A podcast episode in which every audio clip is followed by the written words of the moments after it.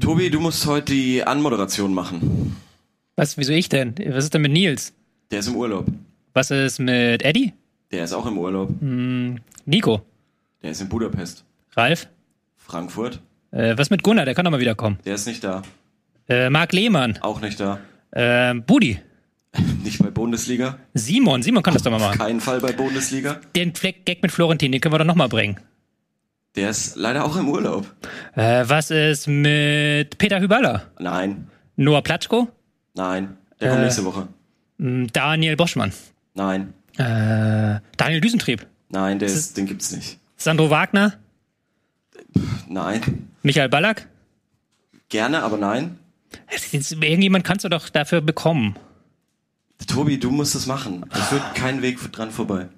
Warte, du sagst, der, der Cold Open muss von einem Tobi gemacht werden. Ja, genau.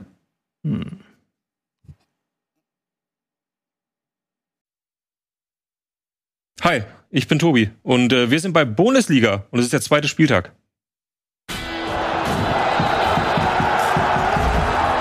Sehr schöne Anmoderation, sehr schöne Anmoderation. Immer gerne.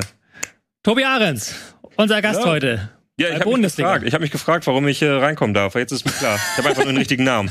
Yes. So habe ich mir wieder mal drum gedrückt, diesen Cold Open zu machen. Den mag ich nicht. Na gut, Das ist nicht mein Ding. habe ich gerne gemacht.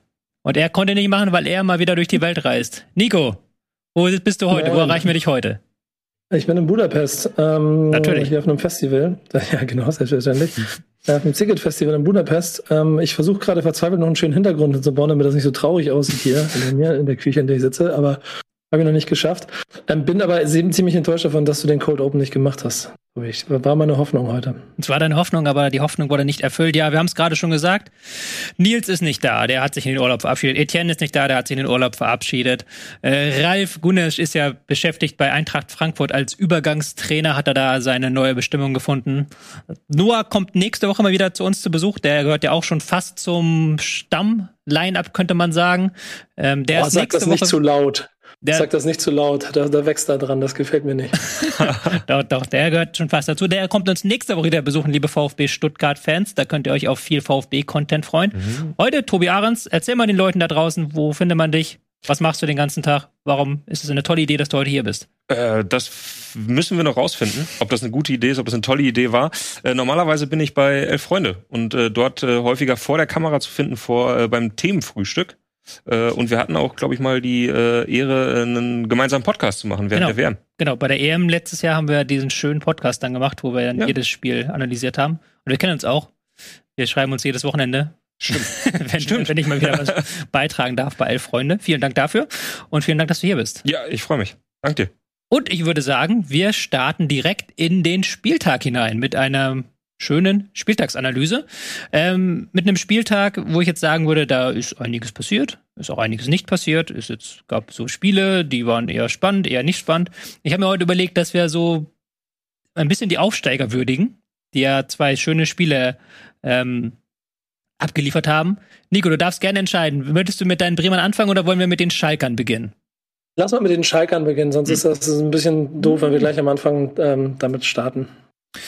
Schalke im Topspiel gegen Borussia Mönchengladbach. Samstagabend. Nico Stotterbeck hat sich ein bisschen drüber lustig gemacht vorher. Hat ein paar Punkte bei BVB-Fans abstauben wollen, was ich auch so ein bisschen, Billige Punkte, oder? ja, billige Punkte irgendwie. Er hat gesagt, Topspiel auf Schalke, das geht doch gar nicht. Na Junge, du bist seit zwei Monaten in Dortmund.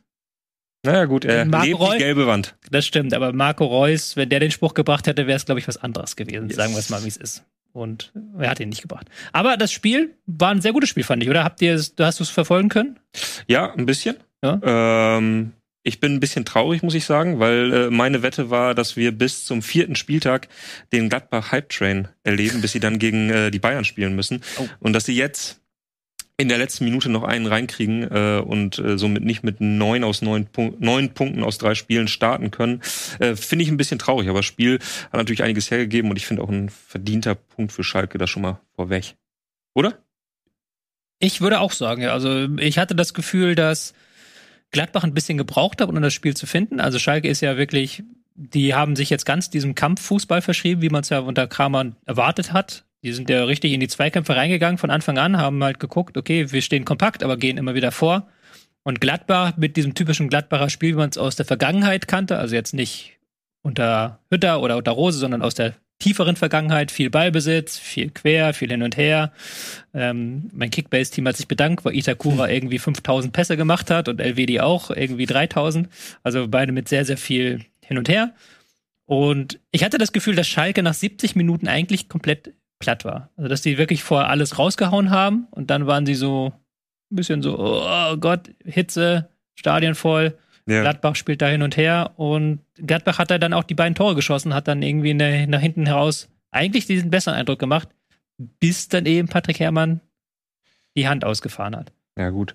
Äh, ich glaube aber für äh, Gladbacher Verhältnisse total ungewohnt, ne? dass man, dass man nochmal zurückkommt. Ich glaube, in der vergangenen Saison ja. haben sie irgendwie zwei Siege noch geholt nach Rückstand. Ähm, also zumindest zeigt sich da ja auch, dass sich unter dem neuen Trainer ein bisschen was wandelt. Nicht nur was die Spielkultur angeht, sondern auch, äh, ja, wie man zurückkommen kann.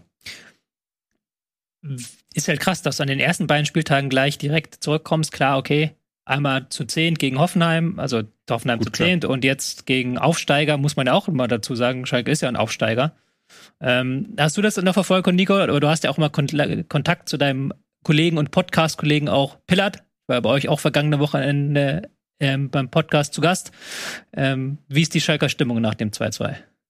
Das, ähm, das sind ein paar Sachen, die ich damit an, anknüpfen wollen würde. Ähm, die Stimmung ist frustriert. Das war das, was auf jeden Fall direkt in unserer WhatsApp-Gruppe dann so stattgefunden hat. Das Gefühl, dass es wieder verschenkte Punkte waren aus, aus Schalke, aus Pillars Sicht. Ähm, wo ich, glaube ich, so ein bisschen relativieren wollen würde aus, man muss sich immer noch klar machen, wer, wer Schalke ist. Also es ist halt ein Aufsteiger und kein, also kein, kein Spiel wie früher zwischen Schalke und Gladbach. Gladbach, ich glaube, der Hype-Train, der fährt weiter. Ähm, hm. wenn, du, wenn du denen zuhörst, wenn du in, in den Interviews danach, das ist zum Beispiel, ich habe das Spiel komplett gucken können, ich habe Bremen komplett geguckt. Ähm, deswegen habe ich da ziemlich viel auch, auch mitnehmen können. Ich habe das Gefühl, Gladbach hat dieses Selbstbewusstsein und auch die Struktur in der Mannschaft, dass sie sich jetzt zusammenraufen mit dem ganzen Talent, das sie haben und nicht mehr gegeneinander, sondern miteinander spielen. Das heißt, die werden diese Saison, glaube ich, richtig, richtig, richtig viel Spaß machen. Und entsprechend auch Kräfteverhältnis hier eigentlich dann klar gemacht irgendwann, dass Schalke aber 70 Minuten lang das Spiel mitbestimmen kann, ist ja auch ähm, nachvollziehbar aus dem, aus dem Hype-Train, sagen wir es mal so, der auf Schalke gerade abfährt oder abgefahren ist mit Aufstieg denn genau so läuft das ja da. Das ist alles hochemotional, da ist sehr viel Intensität in, im ganzen Spiel. Ähm, da läuft viel natürlich auch über ähm, dieses Publikum, glaube ich, zu Hause, das dann hier dazu führt, dass sie vielleicht hinten raus dann auch noch die paar Prozent mehr haben, um sich nochmal zurückzukämpfen. Ich glaube, man kann trotzdem aus Schalker Sicht mit dem Punkt gegen Gladbach am Ende der Abrechnung ganz zufrieden sein und Gladbach sich mehr ärgern. Und, und die letzte kleine Note ist halt der VAR, ne? Also wenn ich überlege, wie letzte Woche äh, jeder Schalker in Kölner, Kölner Keller wollte, wird es Zeit, dass sie ein paar Blumen schicken vielleicht. Obwohl es nicht alles un, un, also war nicht falsch, aber es waren, waren ja so in den Diskussionen schon viele 51, 49 Diskussionen, die ich überall zu den Entscheidungen gesehen habe. Es war ja noch mit die, mit die klarste VR-Entscheidung an diesem Wochenende, oder? Also ja. zumindest von denen, über die man diskutiert hat. Ich finde, da war die Hand draußen. Also der Schiri hat, das ist ein klassischer VR-Fall, oder? Der Schiri hat es nicht wahrgenommen offensichtlich, aber die Hand war draußen. Ja. Klar, ja, ich fand, ich fand, ich fand die Diskussion so lustig darüber, dass es ähm, eventuell Haare und wenn Haare, also Kopf dran, dann eventuell kein, kein Hand. Es hätte halt auch andersrum laufen können, dass dann, dann Haare dran wären, dann hätte Schalke wieder keinen Elfmeter gekriegt, was das relativ offensichtlich gewesen wäre.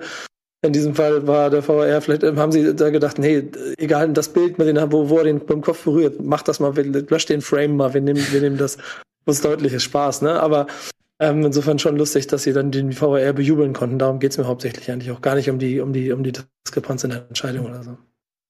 Hm, sportlich nochmal, ich bin da auch immer, das ist die Frage, die ich mir so stelle, eine Taktik, die halt 70 Minuten lang aufgeht und dann 20 Minuten so offensichtlich nicht mehr. Ist dann immer die Frage, ist das eine gute Taktik, wenn du deine Spieler halt in den ersten 70 Minuten so verausgabst und dann in den letzten 20 war ja Gladbach hoch überlegen mhm. und das ohne diesen Elfmeter wäre da aus Schalke, sind wir auch ehrlich nicht mehr rangekommen. Also es war ja der einzige annähernd strafraumnahe Situation, wo sie halt durch den Standard dann eben diesen Elfmeter bekommen haben. Da auch wieder die Frage, äh, bin ich immer so selber, okay, einerseits kannst du die 70 Minuten loben, da haben sie sich halt voll reingeworfen, haben halt auch Gladbach das Leben richtig schwer gemacht und haben auch, hätten auch Konter noch mehr aus dem Kontern machen können. Und dann 20 Minuten, du dann einfach nur noch am, du merkst, die Spieler, die könnten gleich eigentlich alle auf den Platz kotzen, so am Ende sind die. Ja, stimmt, aber zeigt das nicht eigentlich auch, dass Schalke oder zumindest äh, die Schalker Mannschaft selber weiß, wo sie gerade steht im mhm. Vergleich? Also das ist ja eigentlich eine Strategie, die du wählst, wenn du selber weißt, du bist eigentlich unterlegen. Das mhm. heißt, äh, du versuchst in den Minuten, die du sozusagen kannst, ob das jetzt 70 oder 45 oder nur 10 sind, ähm, irgendwie ein Wunder zu bewirken, in Anführungszeichen, oder so hoch in Führung zu gehen, dass du die Restzeit überstehst. Also das ist doch eigentlich Sinn und Zweck davon, oder? Von daher finde ich es eigentlich ein positives Zeichen, dass Schalke den Weg jetzt gerade geht und sagt, okay, gegen solche Gegner können wir nicht 90 Minuten auf Augenhöhe äh, mitgehen, dann äh, probieren wir es lieber über 70 und in, in einer idealen Welt führen wir dann 3-0. Ähm, was das ist das, das ist auch das, was ich meine mit der, mit der, mit der Energie, die da drin steckt. Ne? Also das, das hast ja die einzige Chance als Schalke im Moment. Das ist nicht mehr Schalke ja. gegen Gladbach auf der Höhe, sondern du musst als Schalke alles mitnehmen, was du kriegen kannst. Und da bin ich voll bei dir. 70 Minuten durchziehen und glücklicherweise vielleicht führen und im Zweifel selbst eine 1-0-Führung kannst du ja nach Hause bringen und dann bist du mit dem Punkt nicht ganz unzufrieden. Ähm, das sind auch alles Werte, mit denen Aufsteiger, glaube ich, arbeiten kann und muss. Mhm. Ihr hattet in der in eurem Magazin Elf Freunde ja eine, ich glaube vor einem letzten Monat oder vorletzte Ausgabe war ja die Titelstory zu Schalke, wo Christoph ja. Biermann ja bei Schalke war und äh, die Frage aufgeworfen hat, ist das jetzt ein neues Schalke, das wir nach dem Aufstieg erleben? Mhm. Würdest du sagen, dass wir jetzt auch eben nicht, wir können jetzt spielweise auch mit dem Rest des Clubs verknüpfen, dass diese, dass da jetzt so eine gewisse Real, sind für Realität eingekehrt ist auf Schalke nach diesem Jahr in der zweiten Liga. Man hat es jetzt auch bei Itakura zum Beispiel gesehen, der wurde ja nicht ausgepfiffen, gar nichts, der wurde ja applaudiert als Aufstiegsheld und da haben halt alle auch eingesehen, okay, der war nicht machbar vor uns und jetzt spielt er in Gladbach und haben halt alle applaudiert. Mit der realistischen Einschätzung, dass er halt für Schalke nicht wuppbar ist, aber für Gladbach schon, was ja auch so ein von der Fanbasis ein gewisses Eingeständnis ist, wo man steht. Ja, genau. Und das ist ja irgendwie auch, glaube ich, eine, eine Frage, ähm, ob das durchzuhalten ist, oder? Also äh, jetzt mit dem großen Erfolg in der zweiten Liga aufzusteigen, dann am Ende hast du immer positive Reaktionen, die überwiegen. Äh, und jetzt wirst du ja definitiv im Laufe der Saison Situationen haben, ähm, wo du sehen wirst, okay, identifiziert sich ein Großteil der Fans und des Vereins mit dieser neuen mit diesem neuen Weg, mit dieser neuen Weise oder beginnen dann wieder die Diskussion? Also jetzt zum Beispiel geht's ja wieder los. So, Schwolo, ist er wirklich die Nummer eins oder nicht? Und mhm. daran wirst du, glaube ich, schon sehen, völlig unabhängig davon, ob Schwolo jetzt da einen Torwartfehler gemacht hat, was ich nicht finde. Also ich finde, es ist nicht sein Fehler, aber ähm, daran wirst du ja irgendwie sehen, wie so ein Verein gewachsen ist und ob er so eine Diskussion auch mal aushalten kann und sagen kann, nee, wir halten an unserer Eins fest oder ob es gleich wieder losgeht oder und aufbricht, nur weil Schwolo vielleicht auch am nächsten Spieltag einen Fehler machen wird. Warum fandst du, war das nicht sein Fehler? Weil ich finde, dass Kral da einfach, ja, einfach weggehen muss. Also er ja. springt sogar mit hoch. Also ich ja, finde, das, das ist sein Ding. Man muss Schwolo denn dann nicht wegscheuchen? Ich glaube, er, ich glaub, er hat gerufen. Also ja, okay. Ist ja das Beispiel, Oliver Kahn hätte dich umgebracht, wenn du da gewesen gut, wärst. Gut. Der, hätte einfach, der hat einfach seinen eigenen Mann weggeräumt. Das sah so aus, als würdest du was zu der Szene sagen, Nico? Oder allgemein zu Schalke, ja. also den Punkt noch? Nee, nee, nee, nee. Also ich bin auch bei dem Schwolo-Thema und dem, dem, dem Torwartproblem, dass ich da mittlerweile auch schon so ein kleines bisschen sehe. Weil es ähm, immer wieder diese Situation gibt, wo du, ähm, also in beiden Spielen, wo ich das so mitgekriegt habe, wo ich gedacht habe, das kann man souveräner lösen und ich weiß nicht, ob das auf Schalke irgendwann zu einer Diskussion wird. Ich habe mir Hegerin bei ähm, Kickbase gekauft äh, für ein paar für ein bisschen mehr Geld, als er jetzt wert ist.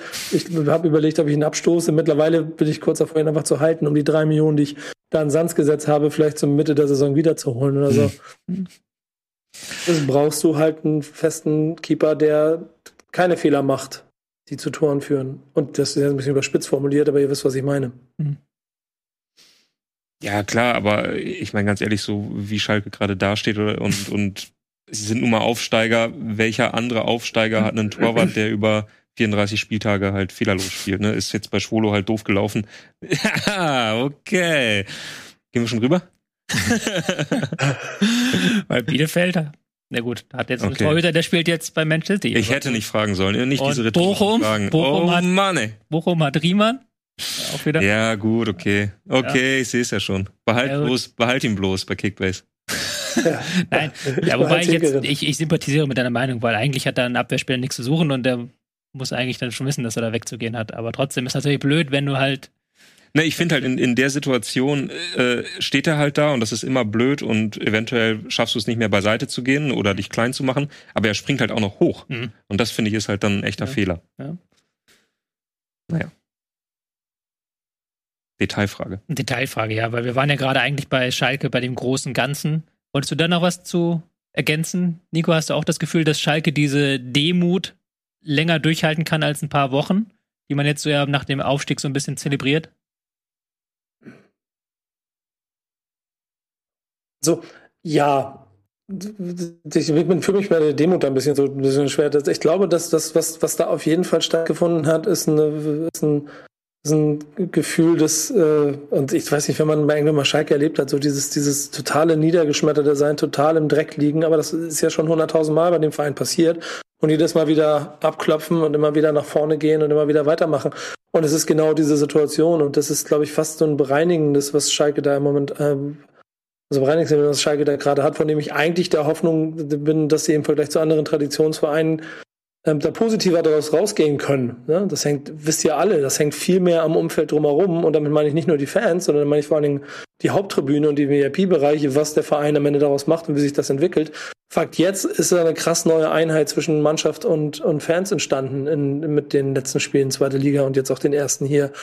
Und die werden bestimmt noch mal äh, äh, Probleme kriegen die werden bestimmt auch noch mal pfeifen. Aber ich glaube, die Fans sind da gerade sensibel genug, wissen, dass selbst wenn du so wie Frankfurt das ein bisschen bei Bayern, bei dem Bayern-Eröffnungsspiel hatte. So, selbst wenn du 5-0 von Bayern auf dem Arsch kriegst, dass das nicht heißt, dass du die Mannschaft auspfeifen musst. Das wird, glaube ich, nicht passieren.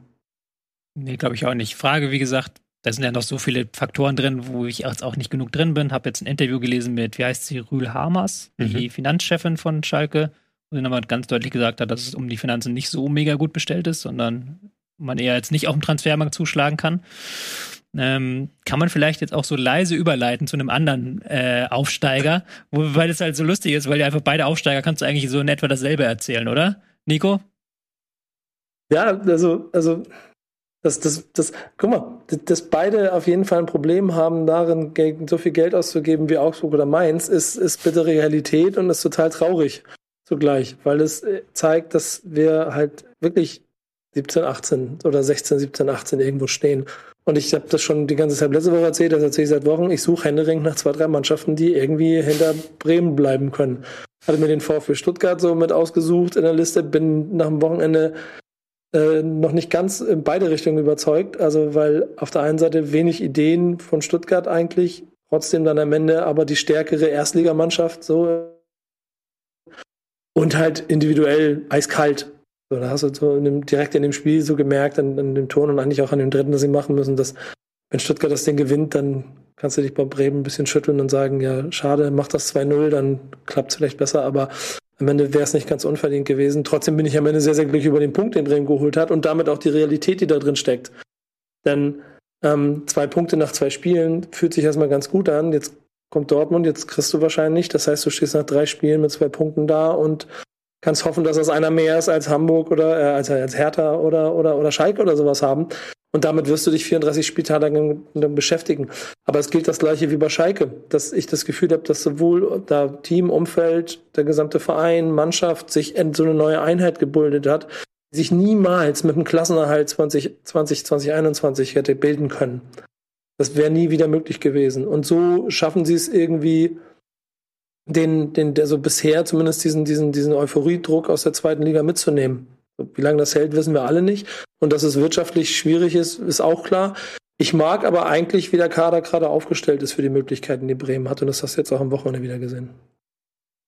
Ja, hast du ja, glaube ich, auch in deinem, in deinem Text bei uns, bei mhm. Freunde äh, angeschrieben, ähm, dass Werder in der Startelf oder im Kader mehr, ja. mehr Erstligaspieler, genau. Äh, Erstligaspiele hatte genau. kumuliert als äh, der VfB Stuttgart, was ich finde ja eigentlich auch ein total gutes Zeichen ist. Also diese Mannschaft ist ja jetzt nicht völlig überaltert, sondern hat, hat viele solide, erfahrene Spieler, dass ich sogar sagen würde, Nico, dass es für mich irgendwie von der Basis her viel solider wirkt als jetzt bei Schalke. Mhm. Äh, ohne das jetzt unnötig vergleichen zu wollen, aber ähm, bei, bei Schalke habe ich immer das Gefühl, man ist schon abhängig von dem einen oder anderen Individualspieler. Mhm. Ähm, und bei Werder hat man eigentlich ein ganz gutes Konstrukt gefunden und das hat mich eigentlich jetzt auch im Sommer überrascht, dass man viele total solide Spieler rangeholt hat. Mhm. Also sei es jetzt mit mit Stark oder sei es natürlich auch mit Pieper.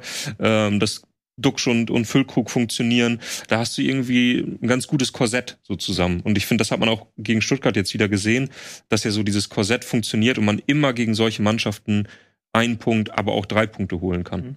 kann man halt in die eine oder andere Richtung interpretieren. Also Mhm. jetzt bei Werder, klar, sehr erfahren, aber haben natürlich auch ältere Spieler.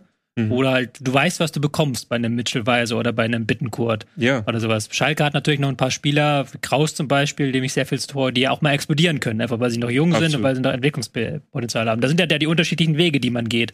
Ähm, Nee, Werder und aber Schalke. Einspruch, euer Ehren, weil die hat Werder Bremen auch. Romano Schmid, ein Niklas Schmid, ähm, ein Agu, da sind überall noch Leute, die, die schon Erstliga, also Felix Agu war eigentlich bei Borussia Dortmund nach dem Abstiegssaison. Und dann ist er doch nicht dahin gegangen. Also er war ganz oben auf der Liste. Das heißt, es ist Potenzial da. Romano Schmid ist kein, der hat in der ersten Liga nicht stattgefunden, hat zweite Liga sich neu entwickelt und ist jetzt ein, das ist ein Talent in Richtung erste Liga. Und wenn er nicht Corona gehabt hätte, hätte der zwei Spiele Stamm gespielt äh, auf der, was ist das, Doppelachter.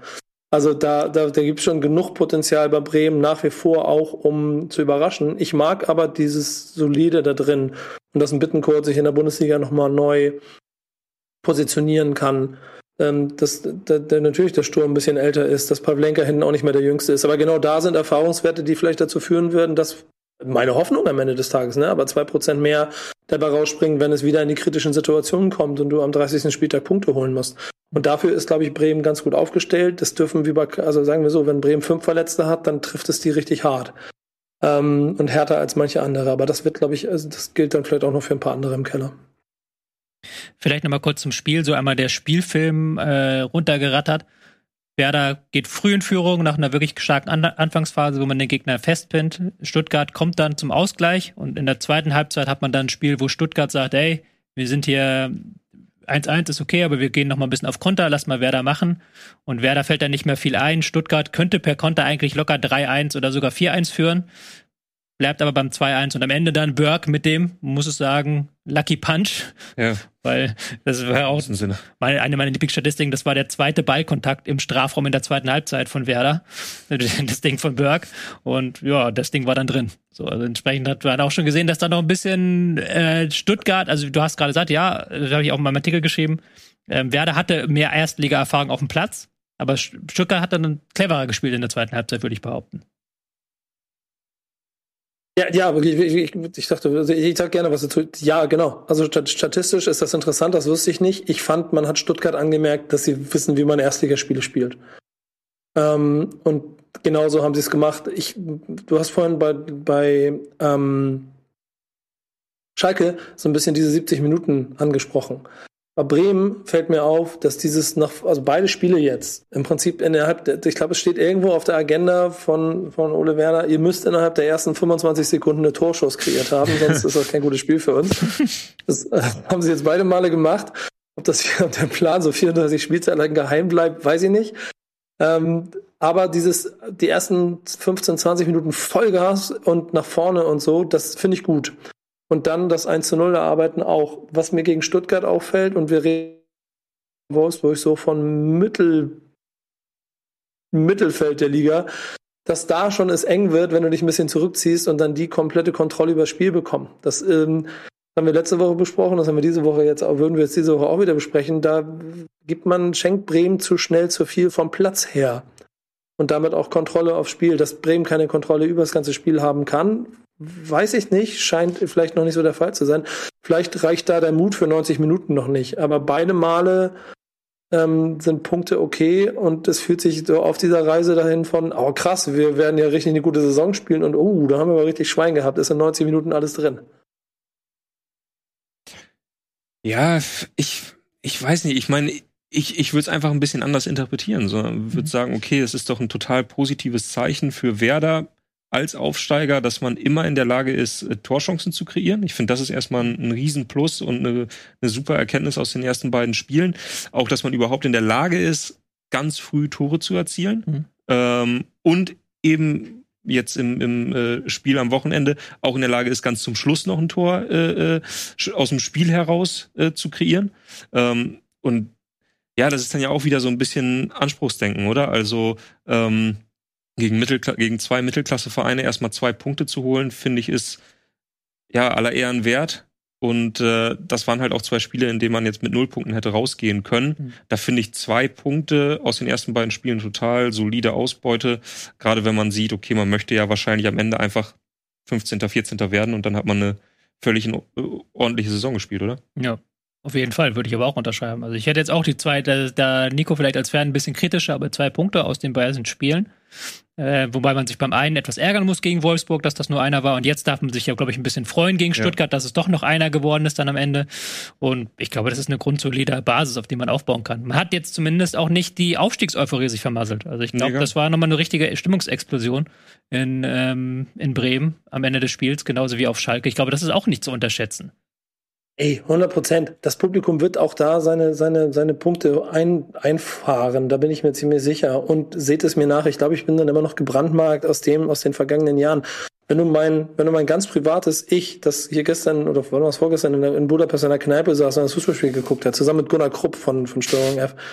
Oder Rocket, mit der Rocket, dem guten Freund Gunnar Krupp des Hauses. Ähm, dann sind wir wirklich, es ist genau so, wir sitzen da, gucken uns das an, gucken die ersten 15 Minuten und dann sagt Gunnar so, Mensch, Nico, das sieht ja richtig gut aus, das wird eine richtig gute Saison, das macht ja richtig Spaß. und genauso, genauso fühlt sich's auch an. Und dann guckst du so, keine Ahnung, 60. Minute nochmal rauf und denkst so, uh, das wird aber ganz schön knapp dieses Jahr. Wenn sogar Stuttgart schon anfängt, dich hier so, so ähm, einzuschnüren und eigentlich das dritte machen muss. Und ich finde, guck mal, wenn du das Tor von, von Wolfsburg gegen, mit Wimmer auf ähm, Nemca siehst und genau das gleiche Kalajdzic auf, auf, auf Silas, das ist so eine individuelle Qualität in der Situation, so, das ist so eiskalt. Und diese, dieses Eiskalte, da fehlen Bremen noch 5%. Das Eiskalte wäre, Füllkrug macht in der neunten Minute das 2-0. Und dann, dann können wir, dann können wir sagen, ja komm, Stuttgart, jetzt mach mal. Zeig mal, was du kannst.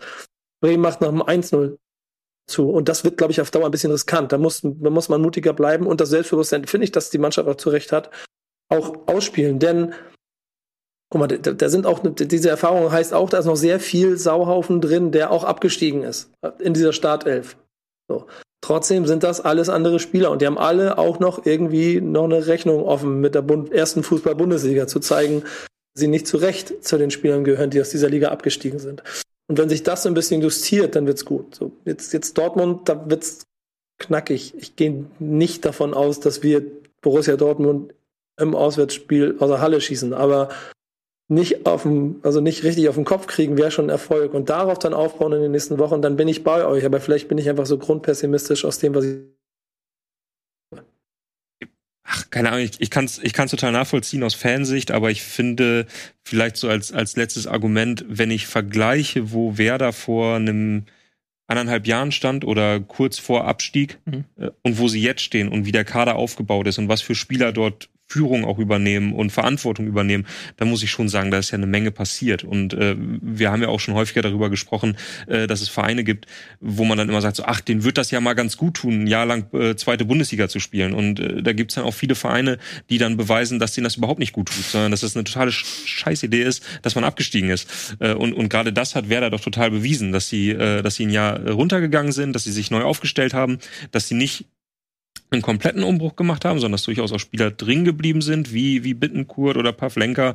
Ähm, und ne, wie Nico jetzt gerade gesagt hat, die, die eine Rechnung offen haben, aber die eben jetzt auch schon in den ersten beiden Spielen gezeigt haben, dass sie ja die Qualität dafür auch voll haben. Und wenn sie die richtigen, die richtige Mannschaft haben, äh, ja auch durchaus zeigen können, dass sie die Qualität für die Bundesliga haben. Mhm. Äh, genau. Das wollte ich noch sagen. Und äh, ja? Ja, Nee, ist ein anderes Thema. Mach mal ruhig. Okay, dann will ich nur noch, will, will ich nur noch den, will ich nur noch den letzten Satz und das ist einfach mal vielleicht auch mal von euch nochmal ein Feedback dazu. Jetzt haben wir zwei Spiele gemacht und ich finde in beiden Spielen, ihr werdet jetzt nicht so viel intensiv Werder geguckt haben wie ich in den letzten 100 Jahren, aber die Tatsache, dass du über das ganze Spiel trotzdem immer da vorne zwei hast, die Optionen bieten, das ist schon etwas, was, was bei Bremen sich geändert hat im Vergleich zu den letzten Jahren. Und sie sind immer gewisse Unruheherde, die sich natürlich vielleicht noch irgendwann aufrühren, aber ich bleibe dabei, wir sind jetzt bei Marvin Duksch im zweiten Spiel ohne Tor. Und der wird noch Tore machen. Da bin ich mir ziemlich sicher. Das heißt, das ist ein Element, das Brems Spiel auf jeden Fall ähm, nicht ganz wie einen mauernden Zweitligisten aussehen lassen wird über den Rest der Saison. Da bin ich mir ehrlicherweise ziemlich sicher. Und ich, ich glaube, ich hoffe, es fühlt sich für äh, Leute wie euch aus extern, gut, Tobi ist da Hardcore-Werder-Fan, weiß ich, aber trotzdem analytisch, ähm, ähnlich an, wenn man von draußen drauf guckt. Ja, ja also Füll, das Füll guckt zwei Tore gemacht, das glaube ich sehr, sehr wichtig auch für die ganze Stimmung, weil du weißt ja bei Zweitligastürmern nie, treffen die oder treffen die nicht, ist ja so, dass Bild da zwei Tore ja. gemacht hat, also Schalke ist, glaube ich, für Schalke wichtig und hier Füllkrug zwei Tore gemacht hat. Duxch muss, glaube ich, noch vor Tor besser werden. Der muss noch ein bisschen was machen, aber ich glaube, das ist, sind so positive Aspekte auf jeden Fall. Ich würde noch einmal kurz über VfB Stuttgart sagen wollen. War ein solides Spiel. Ja. Also ist, ist so schwierig. Erstens werden wir, also entschuldigt die VfB Stuttgart-Fans, dass wir vergangene Woche und diese Woche nicht so viel geredet haben. Nächste Woche ist Noah da, da werden wir wieder alle Blickwinkel des VfB Stuttgarts beleuchten. Und ich finde es auch so schwierig, weil du hast jetzt wieder ein Spiel, wo Kalajdzic zwei wichtige Assists gemacht hat und auch ansonsten vorne mal anspielbar war. Wo dann Sosa reinkam und nach der Einwechslung von Sosa und Silas nach vorne gerückt ist, hast du gemerkt, das war ein anderes Spiel, das war ein besseres Spiel vom VfB. Und du weißt dann einfach nicht, ob die bleiben. Also es Ja. kann halt sein, dass in zwei Wochen die weg sind und dann haben wir jetzt den ganzen Wolf drüber geredet, über dieses tolle VfB, aber das ist dann nicht mehr da. Also das ist ja so ein riesiges Fragezeichen beim VfB Stuttgart noch. Ja, das Gefühl habe ich auch. Also, dass du über Stuttgart eigentlich erst so richtig sprechen kannst am, am 1. September, Mhm. wenn du einfach weißt, was das für eine Mannschaft ist. Und da sind natürlich viele andere Bu- Bundesligisten grundsätzlich erstmal weiter, was aber jetzt gar nicht wertend gemeint ist, sondern ja, wenn Stuttgart, sag ich mal, auch dann die Kohle bekommt für die Spieler, ja durchaus auch nochmal kreativ werden kann. Mhm. Ne? Ja, und kreativ sind sie ja unter Mislintat meistens. Ja. Dann haben sie noch irgendwelche, haben wir auch irgendjemand aus Griechenland wiedergeholt. Mal gucken, ob der noch zu Unterscheidung tritt. Ich bin sehr gespannt. Ähm, ich würde sagen, wir machen eine kurze Werbung und damit ihr auch alle dran bleibt, werde ich sagen, danach wird sich hier sowas von aufgeregt. Wir werden auf den Tischen uns tanzen und wir werden alles kaputt schlagen. Ein Spot, gleich geht's weiter.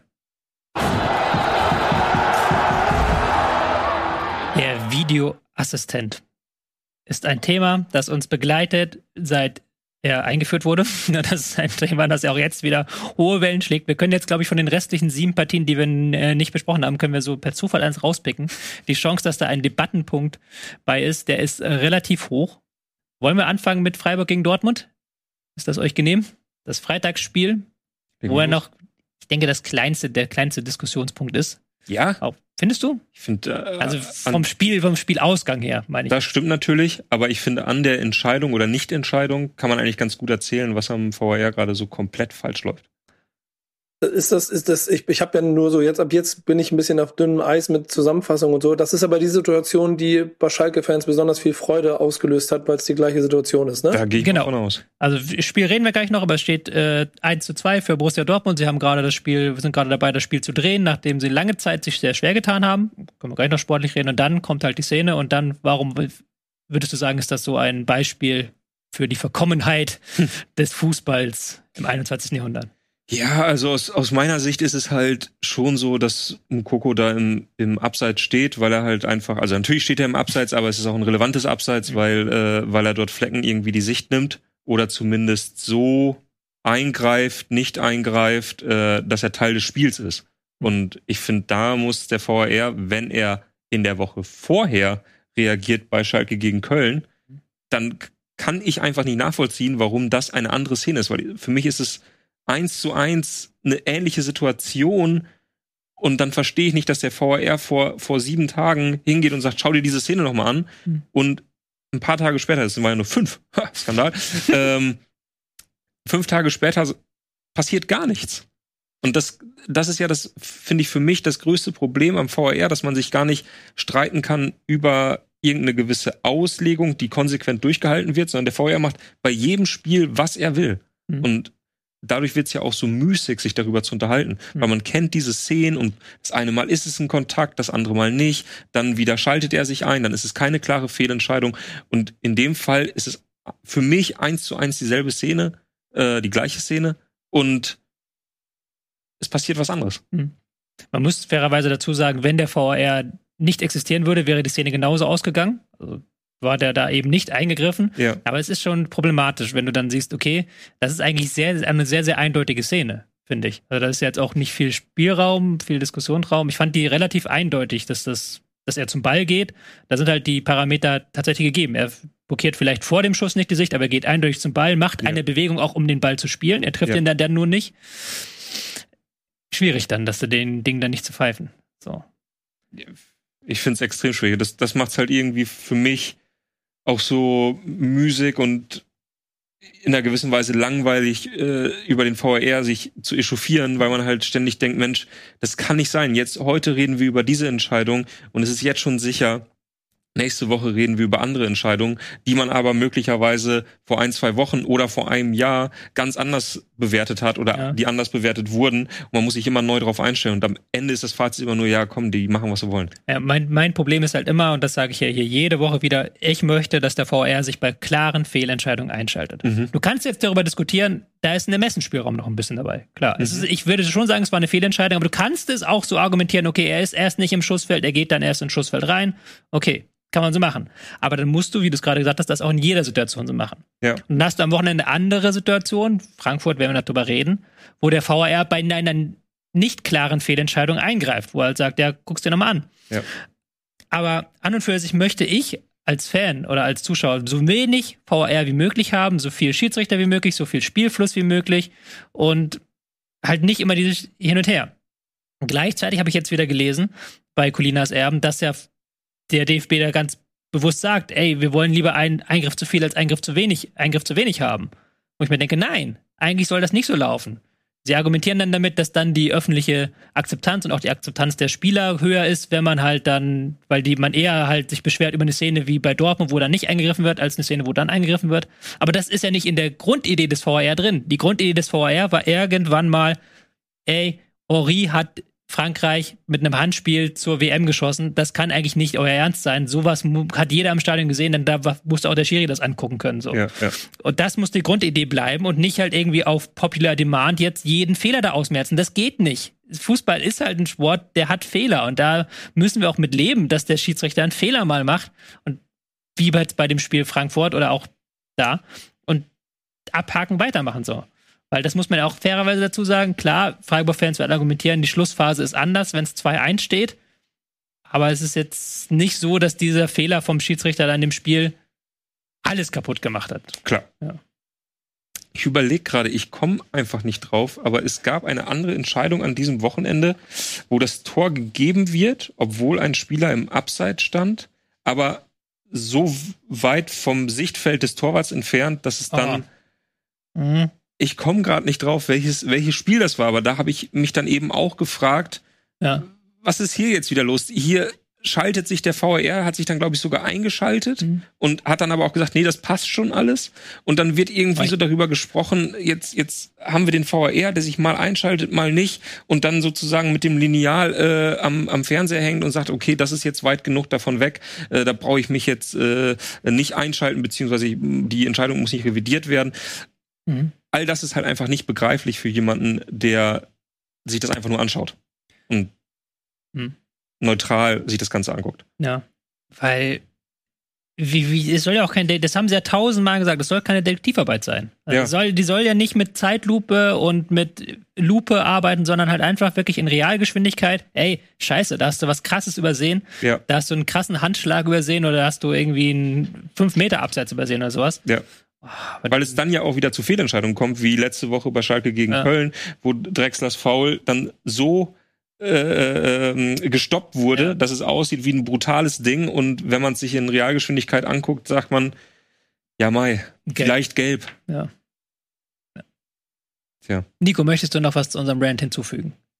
Nee, ehrlicherweise bringt ihr das alles schon ganz gut auf den Punkt. Ich frage mich bei ganz viel in dieser Situation halt genau die, das Gleiche. Und ich würde, das habe ich vorhin zwischendurch gedacht, nach wie vor das, was ich letztes Jahr in der Diskussion angestimmt habe, Transparenz und Eingriffsmöglichkeiten aller Verantwortlichen immer noch in den Raum werfen wollen, so wie Challenges und solche ganzen Dinge, um vielleicht dafür zu sorgen, dass man nach dem wunderbaren Vor Vorbild der NFL dafür sorgen kann, dass das Spiel auch nicht 100% fehlerfrei wird, aber alles nachvollziehbarer im Weg der Entscheidung mit allem drum und dran. Wird sich aber wahrscheinlich erstmal nichts tun. Nee, aber es ist, äh, stell dir das mal vor, wie wir, wie gut es wäre, wenn in der Situation die Ohnmacht, die den, die dann noch, also ich glaube, die, die Ohnmacht über Fehlentscheidungen wird ja immer größer und damit ja dann auch die Negativität, die in dem Ganzen drin steckt, weil du so denkst, das ist ja nicht nur eine Fehlentscheidung von dem einen, sondern es ist ja noch von einem, der offensichtlich da sitzt und dann fängst du an, irgendwann auch noch ähm, daran zu glauben, dass es grundsätzlich Dinge gibt, die ich, und sei mal sicher, dass bei Schalke 04 in ein paar Wochen dann da kommt, dass sie wollen uns, wir wollen uns nicht in der Liga haben und so, dann, das, das, das, das wird ja immer heftiger. So, und das kannst du in meinen Augen durch so gewisse Transparenzelemente auf jeden Fall zumindest entgegenwirken. Wird diese Saison nicht mehr passieren, aber Da muss was passieren. Ähm, muss man interessanterweise dazu sagen, dass es aber auch ein bisschen natürlich unsere Schuld ist als Fans. Wie sich halt. Ja, vor allem von uns als Bundesliga, wie wir, als wie Bundesliga, wir nein, weil halt natürlich, natürlich diese Debatte hast du jetzt gerade in England dieses Wochenende sehr stark, also nach dem Spiel gestern Chelsea gegen Tottenham. Weiß nicht, ob der es verfolgt hat, aber ich glaube, an Tuchel und Conte, die sich da prügeln, ist man nicht vorbeigekommen, wenn man auf Social Media war. Ich habe das Spiel nicht gesehen. Aber ich auch da das Spiel halt, keine Sekunde gesehen, aber da ich halt finde, das war auf jeden in, Fall. in jeder, in es jeder war, ja, ich, ich habe ich hab das, nur das Video danach gesehen. Ich fand, das war ein 2-2 auf jeden Fall. Wenn ich das gesehen habe. aber auch da jetzt die Debatte halt darüber, dass beide Trainer sich ja dann doch auch sehr über Schiedsrichter echauffiert haben und auch sehr respektlos gegenüber dem Schiedsrichter waren und dann so, naja gut, aber du wirst es halt nicht hinbekommen, dass Schiedsrichter, solange du da Menschen hinschickst, das komplett fehlerfrei pfeifen. Und dass du halt bei jeder Entscheidung jetzt heutzutage halt fünfmal drauf guckst und dann jeder Fan gleich wittert, okay, Schiedsrichter XY, der benachteiligt meinen Club, weil er meinen Club hasst Mhm. oder sowas, dass du natürlich da auch manchmal mehr Toleranz reinbringen musst für Schiedsrichterfehlentscheidungen. Weil wenn du den VAR wieder abschaffst, sind wir jetzt wieder bei dem Beispiel, dann ist das Ding von Freiburg gegen Dortmund ist halt drin dann. Ja, aber ist So, das, so oder so. ist das nicht gerade das auch ein Problem des VR, dass wir, Ja. bevor es den VR gab, hätten wir gesagt, ja Mensch, ah, hätte der Schiedsrichter schon sehen müssen, ist eine Fehlentscheidung, aber in der auch dann auch in der Realgeschwindigkeit das zu sehen und der Assistent steht auch nicht besonders gut und er geht ja nicht zum Ball, dann diskutierst du darüber vielleicht den Abend. Und so diskutierst du jetzt darüber, ein paar Tage später, hätte da nicht jemand, der ja sowieso die Bilder zur Verfügung hat und sich das in Ruhe anschauen können, nicht zumindest das Zeichen dafür geben können, es sich nochmal anzusehen, um dann über die Entscheidung nachzudenken. Und dadurch bekommt ja diese, diese ganze Thematik der Fehlentscheidung nochmal äh, eine ganz andere Dimension, weil man halt über viel, viel mehr spricht und man viel weniger Entschuldigungen dafür findet, dass eine Fehlentscheidung getroffen wurde. Das stimmt. Also man hat das als Fan vielleicht das Gefühl, dass man dann noch von höherer Stelle verarscht wird, anstatt nur vom Oder? Schiedsrichter so. Wobei man dann, ich da mir auch denke, die DFL hat garantiert keine Agenda gegen Schalke. Die DFL hat sich, sehr, sehr gefreut, dass Schalke wieder aufgestiegen ist. Da kann ich jedem, jedem die Hand drauf geben. So. Das, hier ist ja, das ist ja hanebüchener Quatsch, Ja, natürlich. klar. das, geht- aber, es gibt genug aber Leute, die das glauben. Aber nicht, ja, wenn ich Schalke nach dem ersten Spieltag bin, dann denke ich doch genau das Gleiche. ja, Das ist Ja. logisch, dass ich das sehe. Und lass das noch dreimal passieren. Und nochmal, lass, lass die Haare von, wer war da mal, wer war am Ball, lass, lass die dran sein. Und dann sagt irgendjemand, nee, stimmt, das ist ja eine neue Spielsituation. Und, und was weiß ich dabei alles jetzt erzählt wurde. Und dann, äh, nee, vielleicht doch kein Elfmeter. Oh, und nee, was, guck mal, wir haben in unserer eigenen Gruppe so über, bleibt Bülter da stehen oder nicht? Beim Elfer. Lass das doch mal, lass das doch noch mal wiederholen. Dann hast du aber hundertprozentig weil den Schalker Kreisel in Köln. ich kann da halt noch einmal dazu vielleicht aus meiner Perspektive sagen, ich kriege hier auch immer ab und zu Kritik, so von wegen, ich würde diesen Club hassen oder ich würde jeden Club hassen, so, weil ich dann kritisch bin. Nein, eure Clubs sind mir scheißegal. Wenn, wenn, wenn, wenn Hertha morgen den geilsten Fußball spielt, dann bin ich der Erste, der hier eine Hertha-Taktikanalyse macht. Dass wir uns hier bei Hertha lustig machen, liegt einfach daran, dass sie das anbieten. So. Also mir ist das komplett, ich mag halt bestimmte Art von Fußball, da bin ich auch transparent. Das weiß jeder, dass ich eher ein Ballbesitztyp bin als ein Kontertyp, aber es ist mir scheißegal, also im Endeffekt, wer das nun spielt. so. Aber lass uns mal zurückkommen zum Spiel kurz noch. Ähm, Dortmund lange Zeit schwer getan gegen Freiburg, die mal wieder on point waren, würde ich sagen, was Spiel gegen Bayern angeht, auch Chancen kreiert haben. Dann äh, drei Joker-Tore, also dreimal eingewechselt und dann die Joker haben alle gestochen. Ähm, sah dann in der zweiten Halbzeit bei Dortmund auch besser aus, haben dann hinten raus auch so eine Dominanz aufbauen können. Was würdest du höher gewichten? Diese erste Phase, wo sie sich dann doch gewohnt schwer getan haben, mit dem Gegner auch Konter zugelassen haben, oder die zweite Phase, dass sie halt das Spiel noch gedreht haben. Es war ja vergangenen zwei, drei Spielzeiten nicht so häufig der Fall, dass du so ein Spiel dann noch so drehst. Stimmt, ja. Ich habe irgendwie gerade im Kopf, dass äh, das Haaland dann doch noch in den letzten äh, Jahren dann einen noch weggemacht hat äh, am Ende. Wahrscheinlich ist es statistisch ein bisschen anders. Äh, Aber das, das ist, glaube ich, die gefühlte Wahrheit hier eher Genau, die tatsächliche genau. Wahrheit, so diese Mentalitätsdebatte. ja, das ist ja auch sowieso Schwachsinn. Ja. Aber ähm, die gefühlte Wahrheit für mich ist gerade, dass ich eher das Schwertun höher gewichte, Mhm. weil ich schon denke, sie sind jetzt eigentlich perfekt gestartet mit sechs Punkten aus zwei Spielen und sie sind direkt hinter den Bayern und genauso wie man es haben will. Aber wenn man sieht, wie sie die sechs Punkte sich geholt haben, dann hätte es schlechter nicht laufen können. Also äh, sie haben sich gegen Leverkusen sehr, sehr schwer getan. Da wurde auch, auch wenn Leverkusen sicherlich nicht besonders stark gespielt hat, wurde ihnen trotzdem aufgezeigt, wo sie Schwächen haben. Mhm. Und gegen Freiburg fand ich jetzt, haben sie aufgrund von individueller Klasse noch gewonnen. Aber wenn Flecken den Ball übers Tor boxt, dann Dann weiß ich nicht, ob sie dieses Spiel ja. gewinnen. Hier liegt, glaube ich, ein klarer Torwartfehler vor, würde ich behaupten. Ja, ich da muss einer irgendwie, irgendwie wegbekommen und gut ist. Ähm, ja, ich kann auch nicht mehr so viel hinzufügen. Ich habe tatsächlich ähm, die zweite Halbzeit verfolgt, hauptsächlich. Bei No Gittens ist ja auch ein Wahnsinnsjunge wieder. Ist der halt, der verliert halt auch dann jeden zweiten Ball gefühlt. Wahrscheinlich sogar statistisch, aber halt die Male, wo er durchkommt, dann ist er immer, immer Feuer, immer Gefahr drin. Ja, ja, ist natürlich ein perfekter Spieler auch, um ihn zu bringen, wenn du noch eine Viertelstunde Zeit hast und du, und du musst drehen und, und du musst ein Risiko eingehen, weil er hat es ja in beiden Szenen eigentlich bewiesen, also beim, beim, sowohl beim 1-1 als auch beim 2-1, dass er immer Situationen auflösen kann und für Torgefahr sorgt und, und irgendwie auch das Spiel nochmal verändert. Mhm. Also aus dem normalen Schema des BVB heraus.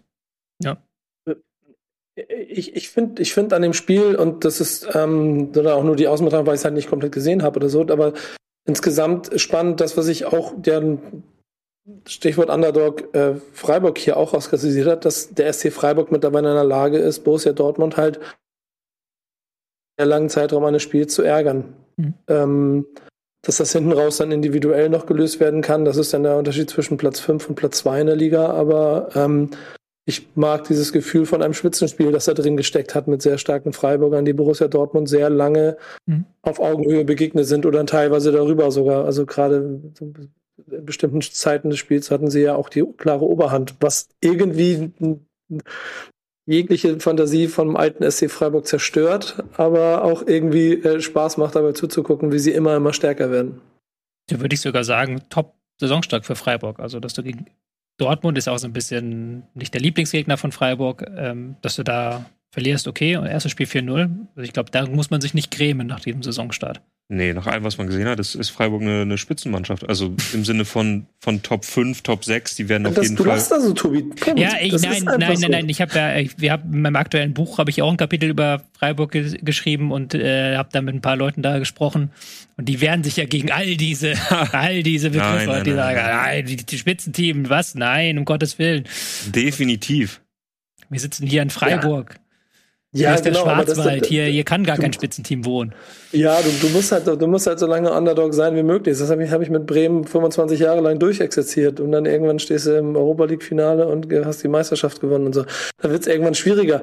Aber da sind sie noch nicht, aber die sind massiv auf dem Weg dahin, die auch dieses Jahr ganz viele Mannschaften hinter sich zu lassen. Und ich finde, alles, was ich rund um dieses Spiel gesehen und gelesen habe, zeigt auch das hier. Transfers wieder. Ginter, klar, sofort Ey, dabei. Auch. Hm? Zwei Spiele, zwei Hütten, ne? Gregoritsch, zwei Spiele, zwei Hütten. Gregoritsch, auch mit der Option da vorne halt mal eine Flanke jetzt mehr reinzuschlagen zu können, nochmal einen Ja. Ball reinzuschlagen zu können. Doan, Ja. auch wendig, fand ich gegen Augsburg noch auffälliger. Das ist schon eine gute Truppe. Bin immer gespannt, was Eggestein, dann. mein Eggestein, mein Punktegarant bei Kickbase in der Mitte und so. Und was ich dazu sagen muss, äh, ich war echt genervt, dass der SC Freiburg ein neues Stadion hat. Weil ich Ja. dachte, Mann, das, das, das habe ich irgendwann mal im Themenfrühstück gesagt. Dieses Stadion sieht aus, wie dafür gemacht, dass man so in zehn Jahren eine Reportage über den SC Freiburg sieht und da irgendein Geschäftsführer durch diese neutralen Schalensitze geht und sagt, Mensch, ja, hätten wir damals diese Entscheidung nicht getroffen, dieses Stadion zu bauen, uns würde es immer noch geben, aber jetzt sind wir in der Regionalliga Südwest angelangt. ähm, und ich dachte wirklich, das, das ist wie gemacht dafür, dass man ein total egaler Verein wird, der in fünf bis sechs Jahren absteigt. Und als ich das Spiel jetzt am Freitag gesehen habe, habe ich gedacht, ich lag ja völlig falsch. Das ist fantastisch, dieses Stadion. Zumindest so, wie es gerade mit Leben gefüllt wird. Hm. Das ist eine absolut geile Arena, Hm. in der richtig, richtig viel Stimmung drin ist. Und das hat richtig Spaß gemacht. Ja, die, das, die fremdeln auch noch ein bisschen die Fans damit, da ist auch noch Diskussion, Akustik und so weiter und so fort. Ja, aber im, also am Fernseher kam es fantastisch Ja, rüber. im Fernseher kam es fantastisch. rüber. Es ist halt nicht so wie Mainz, finde ich. Mainz ist da Genau. das Parade-Negativbeispiel vom Bruchweg halt da an den Rande der Stadt auf die Wiese am Arsch der Heide, wo auch keiner freiwillig hin will. Ja, So, wenn nicht gerade ist ein Fußballspiel ist. Ich dachte, das ist ein Baumarkt. Ja, ja. So sieht's aus. Ja. Aber ich, Ja. wenn du die Totale siehst von, von Freiburg und von Augsburg zum Beispiel und du nimmst alle Eigenheiten weg, was, was Bandenwerbung angeht oder dass da irgendwo SC Freiburg steht mit den Schalen Ja. sitzen, dann kannst du es eigentlich nicht unterscheiden, welches Stadion welches ist. Hm. Die, die sehen, es gibt mehrere dieser Stadien, meins ist ja auch ähnlich und die sind so sehr egal. Ja. Und deswegen finde ich es interessant, dass die Freiburger Fans es gerade schaffen, zumindest habe ich den Anfangsverdacht, daraus mehr zu machen. ja. Ich fand aber auch, das alte Stadion war jetzt nie mein Lieblingsstadion in Deutschland. Nein? Fandest du das geil? Was? Fandest du das geil? Doch schon. Allein weil es Äh. halt eben diese Char Charakteristik hatte, dass man immer sofort Ja. wusste, sie schalten, sie schalten dorthin. Ja, gut, das Oder? stimmt. Das, das, das ist wahr, ja, das ist wahr. Ähm, aber du hattest halt überall diese Pfosten. Also, wenn du wirklich Pech hattest, Gut, stimmt. musstest du halt. Ich hätte jetzt gesagt, also einmal dieses her- Freiburg-Feeling, dass Ja. du, dass du halt irgendwie an dem Fluss dorthin fährst und Ja. du siehst sehr viele Leute in Birkenstock-Sandalen und es ist immer gutes Wetter. Ich war halt in dem neuen noch nicht drin, aber das neue Stadion liegt doch jetzt auch nicht so am Arsch der Heide. Das ist nee, auch, es, auch vergleichsweise geht. vergleichsweise geht's. Also, Sieht halt einfach nur. das andere lag ja auch So direkt. aus, das war nur geil, weil dahinter der Wald losging. Und, da, genau und das Freibad. Ja, ja. ja gut. Aber ihr, ihr müsst euch ja, ich meine, an der Stelle müssen wir auch wieder professionell genug bleiben. Wenn Freiburg sich mittelfristig europäisch festsetzen und etablieren möchte, dann brauchen sie halt auch ein Stadion, das äh, international. Und deshalb musste man umziehen. Das hören sie in Freiburg nicht gerne, aber gut. Lass uns mal weitermachen. Wir haben jetzt drei Spiele und wir haben schon hier äh, die äh, Sendezeit. Läuft uns davon. Ähm, ich würde sagen, nächster Aufreger Leipzig gegen Köln. Können wir erstmal jetzt einmal anmerken, vielleicht. Wir müssen jetzt auch nicht wieder das gute Raber-Bashing, wobei du da bist das ist natürlich gerne dabei, Auf aber, geht's. aber äh, fand ich komisch. Rückkehr Timo Werner, erstes Heimspiel Bundesliga nach Pokalsieg, nicht ausverkauft gegen Köln. Ist jetzt auch nicht, dass du sagen kannst, okay, gegen Augsburg kann mal passieren, dass er nicht ausverkauft ist, aber das fand ich, naja, Spiel an sich war einfach ganz gut eigentlich, oder? Also da ist viel passiert. Können wir wieder reden über VAR erstmal. Wollen wir das Thema erstmal einmal kurz abhaken? Hm. War das eine rote Karte? Bei mir aus Prinzip ja. Ich muss wirklich aufpassen, was ich da, was ich da sage. Ja, gut. Ähm, wenn ich ganz, ganz neutral und objektiv bin, finde ich es auch da bisschen ähnlich wie bei, äh, wie bei Drexler letzte Woche. Mhm. Wenn du es in der Realgeschwindigkeit siehst, auf der anderen Seite kann man in dem Fall ähnlich wie bei einem Handspiel sagen, ja, okay, Ellbogen ist klar am, äh, äh, am Hals, Mhm. drückt ihn weg.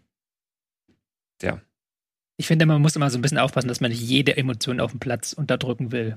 Fußball Mhm. ist halt kein Rugby oder irgendwas, wo halt alles gesittert ablaufen muss. Da fand ich es halt dann grenzwertig, dass er, hat das, für mich war es keine Schlagbewegung. Aber, also Leipziger werden wahrscheinlich sagen, das war auf keinen Fall. Kölner werden eher sagen, ja, nehmen wir mit. Mhm. Äh, interessanterweise Köln unter Baumgart vergangene Saison kein einziges Mal in Überzahl, keine einzige Minute.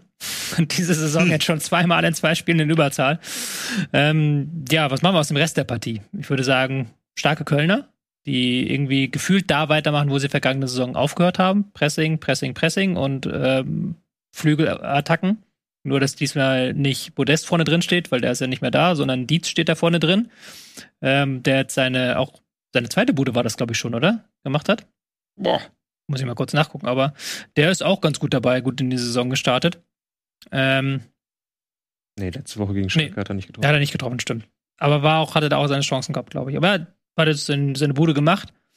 Und bei Raber, die haben halt so viel Talent auf dem Rasen und kriegen das dann auch zeitweise gewuppt, dass dann irgendwie ein Olmo wieder ein geiles Spiel macht. Aber so richtig zusammenpasst das da alles noch nicht.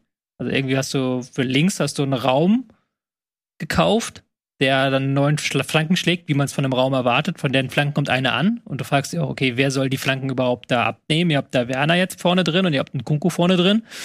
Naja, da wird es ein bisschen Zeit brauchen. Bin gespannt, ob Tedesco diese Zeit bekommt. Weil ich habe jetzt, man munkelt schon, Eberl ist jetzt am Anflug nach Leipzig als Sportdirektor.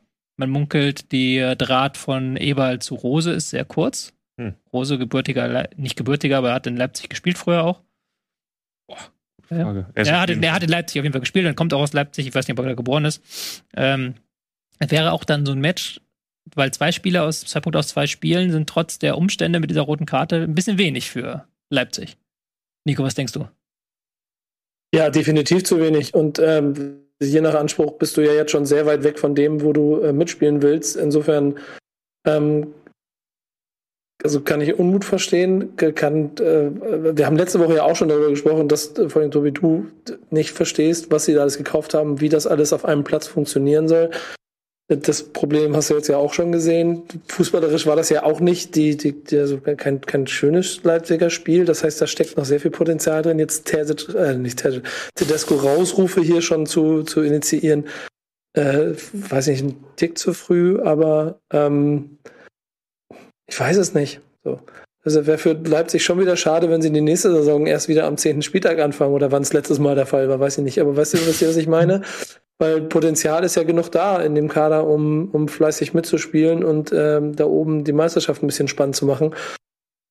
Ähm, rein aufgrund der Tabellen und der Kaderkonstellation haben sie alles dafür. Ähm, weiß nicht. So.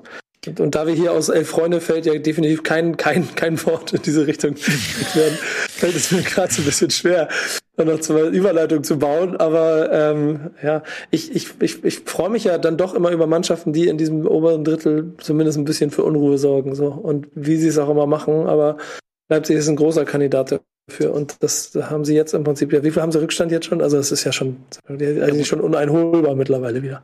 Ja, mal zwei Punkte aus zwei Spielen, aber wie gesagt, das sind 1-1 gegen Stuttgart und 2-2 gegen Köln. Hättest du nicht genommen. Klar, muss man dazu sagen, die rote Karte, zweite Halbzeit, haben sie dann, finde ich, dafür, dass sie Unterzahl waren, sehr gut gemacht. Aber in der ersten Halbzeit war das auch jetzt nicht drückend überlegen gegen Köln. Und da denkst du dir auch, okay, du weißt halt, das, das wundert mich manchmal, du weißt halt, gegen Köln musst du Flanken verhindern. Das ist das Ding, was du gegen Köln machen musst. Und trotzdem kommt Köln da irgendwie gefühlt äh, zehnmal in der ersten Halbzeit zu guten Flankensituationen. Ja. Und keins kann sich den Ball da immer wieder zurechtlegen und dann irgendwie gucken, dass er den Ball reinkriegt. Und du weißt, das ist doch das eine Ding, was gegen Köln nicht passieren darf. Da. Ey, ich, ich muss gestehen, äh, ich gucke einfach kein RB. Ich, ich, ich schaffe es. Aber dann äh, solltest du auch anfangen, es Raba zu nennen. Das ist. Ja. Auch das nicht. Ich versuche nicht mal das irgendwie Okay. All das nicht in den Mund zu nehmen. Naja, egal. Es ist ein spezielles Thema. Ähm, trotzdem habe ich, äh, hab ich versucht, in Vorbereitung auf die Sendung äh, mir dann doch noch schnell die Highlights anzusehen. Äh, und was ich bisher nicht ganz verstehe, oder das hast du ja gerade eben halt auch schon gesagt, ist, wie Köln es schafft, aktuell Tore zu schießen. Das finde ich tatsächlich ein Phänomen, Aber was für die nächsten Wochen super spannend zu beobachten sein wird, weil Sie haben letztes Jahr mit Abstand die meisten Flanken geschlagen, was du gerade schon sagtest, und hatten mit Modest jemanden, der sie natürlich auch super verwertet hat. Und ich dachte eigentlich, okay, sie werden sich ein Stück weit neu erfinden müssen, weil sie A, Modest nicht mehr haben und B, so langsam dann auch jeder Trainer mitbekommen haben sollte, dass man gegen Köln Flanken verteidigt, mhm. äh, verteidigen sollte. Und das ist ja nun tatsächlich etwas, was man als Bundesligamannschaft machen kann. Mhm.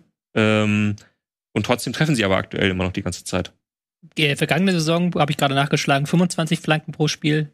Jetzt haben wir 30 Flanken pro Spiel in den ersten okay. beiden Spieltagen. Also es sind noch mal ein paar mehr Flanken. Klar, okay, sie waren noch zweimal in Überzahl und dann genau. haben sie halt eben mehr Ballbesitz gehabt, als Köln, glaube ich, normalerweise hätte. Und Ballbesitz bedeutet bei Köln, irgendwann kommt die Flanke. Mhm. Ähm, ja, aber du hast Dietz vorne drin, der das sehr gut macht, finde ich. Ist natürlich eher noch im Strafraum beheimatet als Modest und nicht ganz so wendig. Ja. So Lubicic hast du noch, der auch einen starken Saisonstart hatte, der sehr viel unterstützt, aber auch vielleicht mal einen Fernschuss macht und dann den Gegner vielleicht so ein bisschen in die Mitte lockt, weil du denkst, Lubicic, den muss ich verteidigen. Mhm. Ansonsten ist das halt einfach Köln. So. Und das scheint zu funktionieren. Bin ich gespannt, wie lange das noch funktioniert. Äh, muss man sagen, klar, jetzt auch ein bisschen Muster ohne Wert, weil wirklich zwei Spiele ineinander über eine Halbzeit in Überzahl, das wird es, glaube ich, nicht mehr geben in dieser Saison so häufig muss man schauen, ob sie da noch was dann ist, wenn es halt mal 11 gegen 11 ist gegen eine Mannschaft, die Klar. Flügel besser schließt. Lass uns weitermachen mit dem nächsten Aufregerspiel. Und dem nächsten Team, wo man sagen kann, ah, Fehlstart. Hertha gegen Frankfurt. 1-1, uh, Hertha gegen Frankfurt. Auch hier VAR-Entscheidung erstmal. Kann man wieder die Mundfusse diskutieren. Boré fällt in der 90. oder irgendwie kurz vor Abpfiff nach einem Zweikampf mit dem Hertha-Keeper. Er wurde leicht touchiert, aber es gab eine Berührung.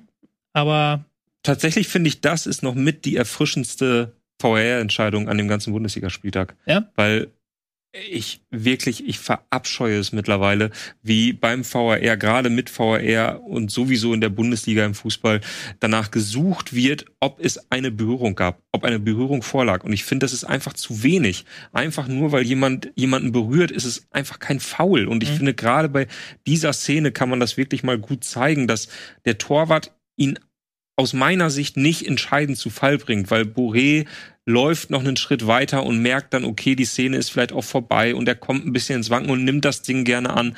Und in ganz, ganz vielen Fällen wird das gepfiffen und in ganz, ganz vielen Fällen sagt man dann, ja, mein Gott, da lag ja auch eine Berührung vor. Aber ich finde einfach, so wie ich Fußball verstehe, ist das kein Foul, ja. sondern er spielt hauptsächlich den Ball. Stimme ich hiermit zu, aber ich würde trotzdem halt nochmal aus VAR-Sicht sagen, es war keine klare Fehlentscheidung. Der Schiri hat das, hat die Warn, er hatte die Wahrnehmung auf dem Platz, er hatte die Situation so gesehen, es war eine mhm. Berührung da und dann war es ein Schied, wenn dann war es ein kleiner Schiedsrichterfehler oder ein mittelschwerer, aber es war keine, kein Grund für mich, dass man wieder zwei Minuten Spielzeit, auf gut Deutsch gesagt, klar wegsetzt. So. Also da war es von der Abstimmung her ein Fehler.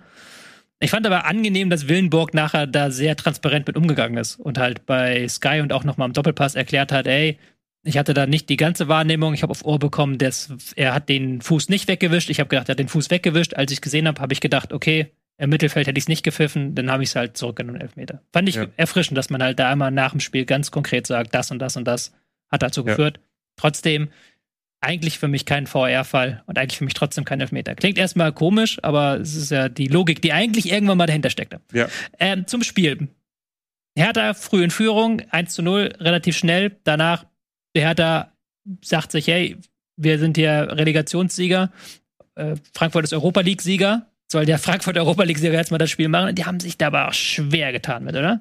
Total. Total. Also haben, haben wenig angeboten und das ist ja so bisschen auch das, was man bei Frankfurt dieses Jahr, glaube ich, befürchten muss, oder? Dass sie, also natürlich dieses Spiel unter der Woche gegen Real war ein absolutes Bonusspiel und es wird nicht die Kräfte gekostet haben, wie es jetzt in der Rückrunde Kräfte gekostet hat, in Barcelona zu spielen oder äh, äh ins Finale überhaupt zu kommen. Und, und gerade da in der Phase der Saison haben sie ja letztes Jahr richtig, richtig viele Punkte gelassen. Aber dass sie überhaupt ein Gegentor ganz früh im Spiel bekommen, zeigt ja so ein bisschen, so ganz auf dem Platz gestanden haben sie in der Phase des Spiels noch nicht.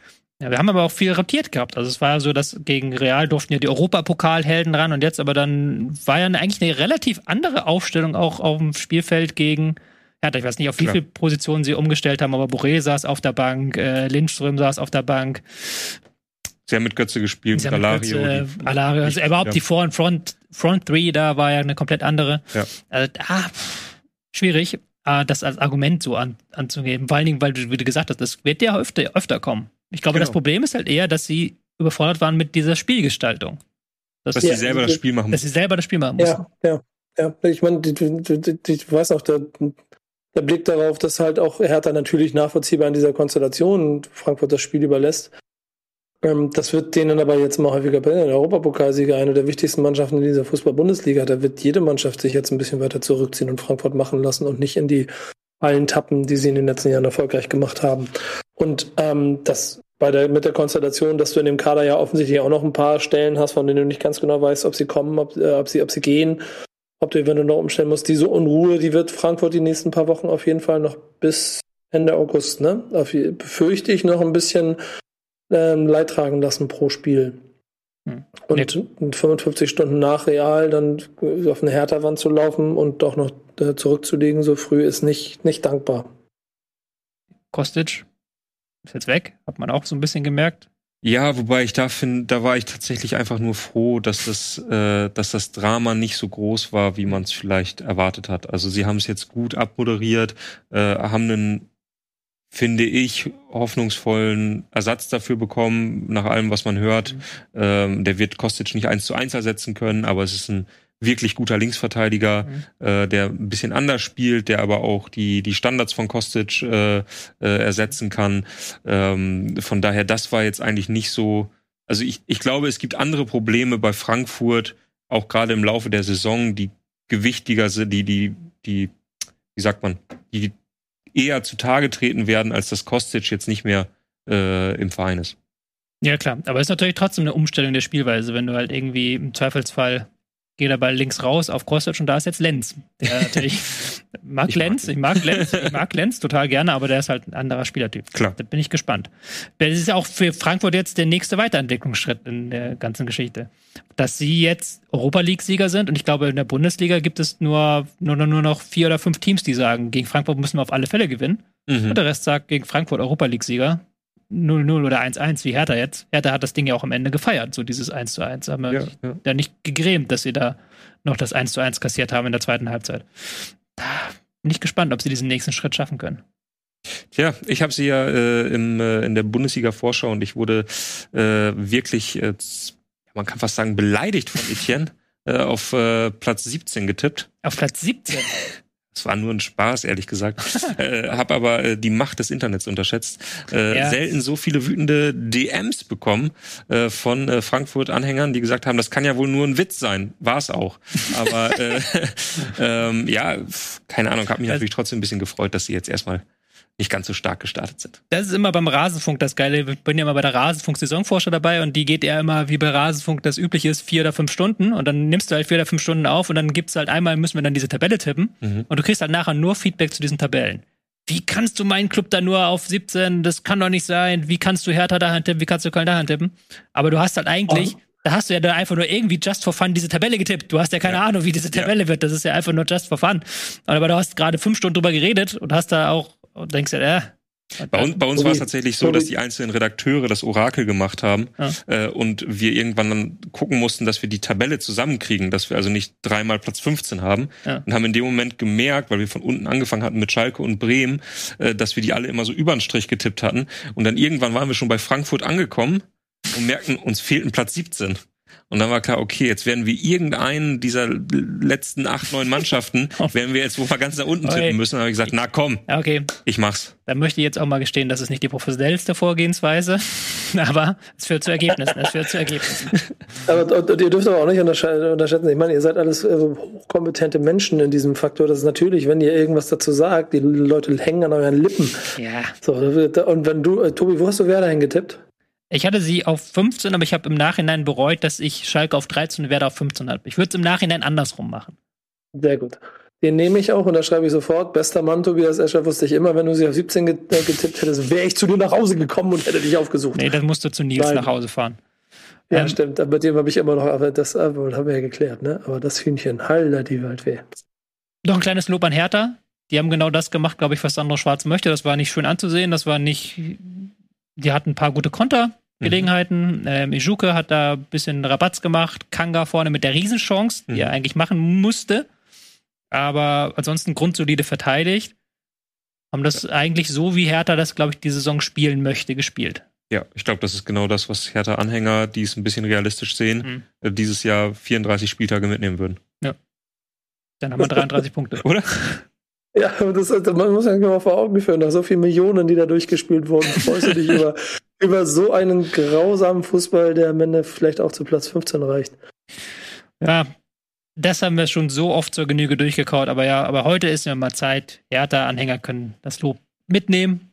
1-1 können sie auch mitnehmen gegen Frankfurt. Ich denke, ich hätte mich vor dem Spiel jeder mitgenommen. Nach dem Spiel kann man sich sogar ein Ja. bisschen ärgern, weil halt diese Kanga-Chance, ist halt- Luke Bakü war, glaube ich, auch noch einmal alleine vorm Tor. Äh, Jovetic. Jovetic, oh, Jovetic, stimmt, habe ich ganz vergessen, ja.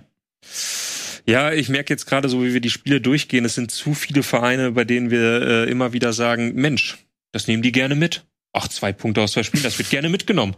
Ach, naja, wenn man am Ende 14. ist, gute Saison gespielt.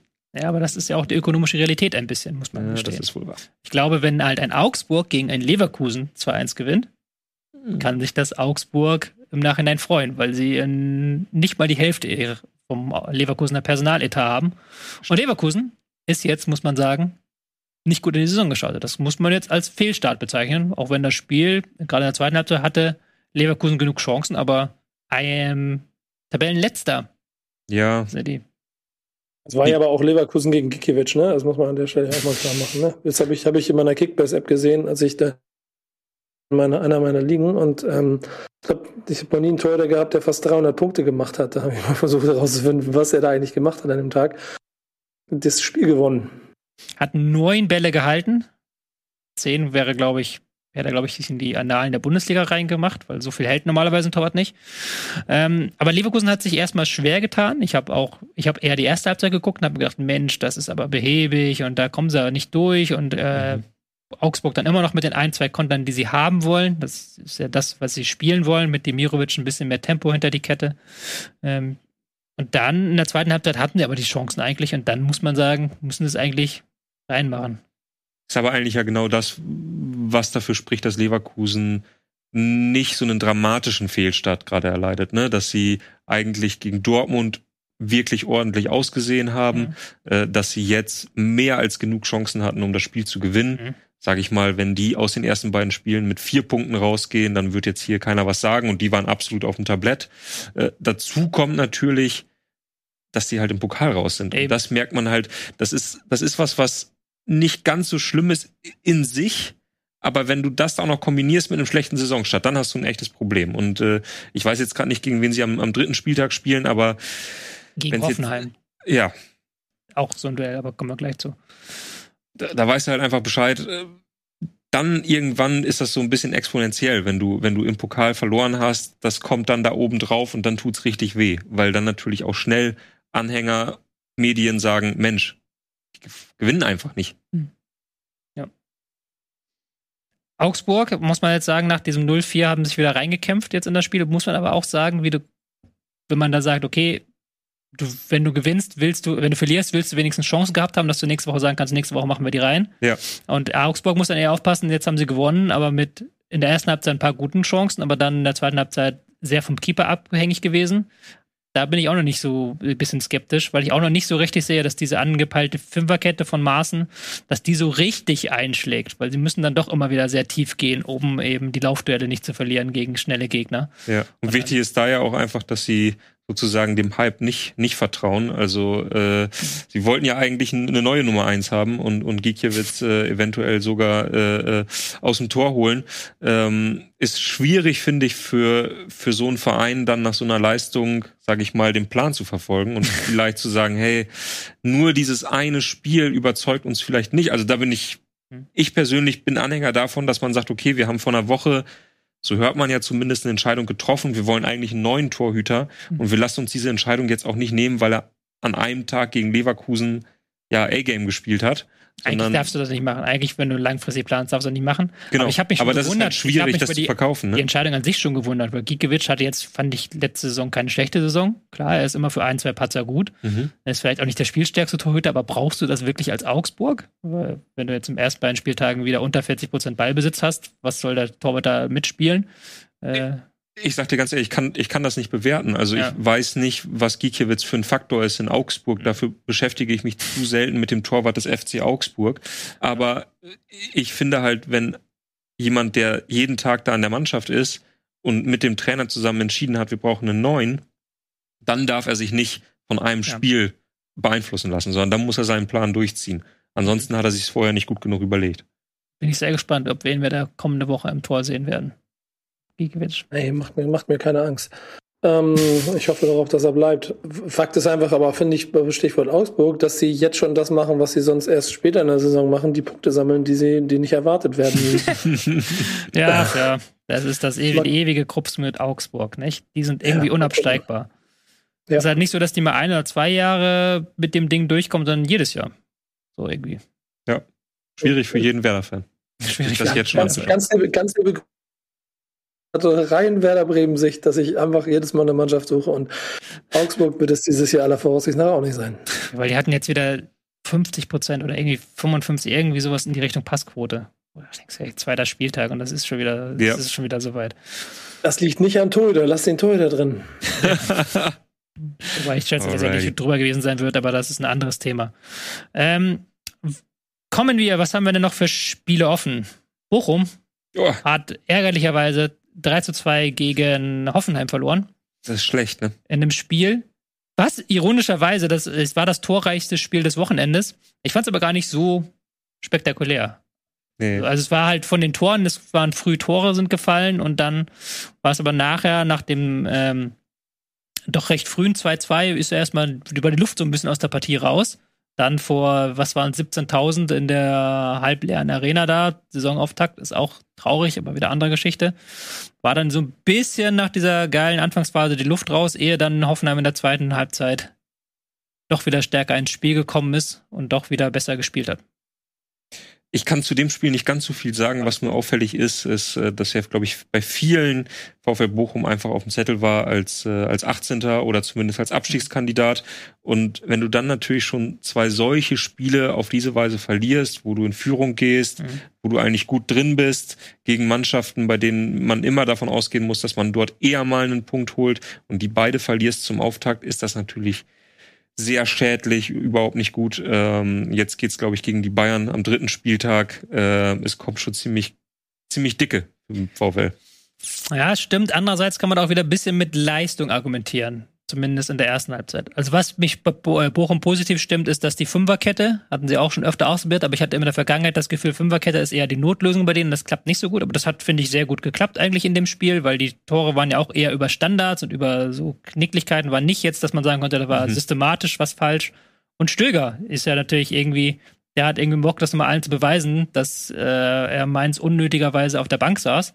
Und der hat der gleich die äh, Fäden in die Hand genommen wieder ein Tor eingeleitet, das zweite äh, mit einem Assist vorbereitet. Also der ist in wirklich fabelhafter Form und findet da vorne Zoller, der zu bestätigen scheint, dass er auch auf diesem Niveau weiterhin trifft.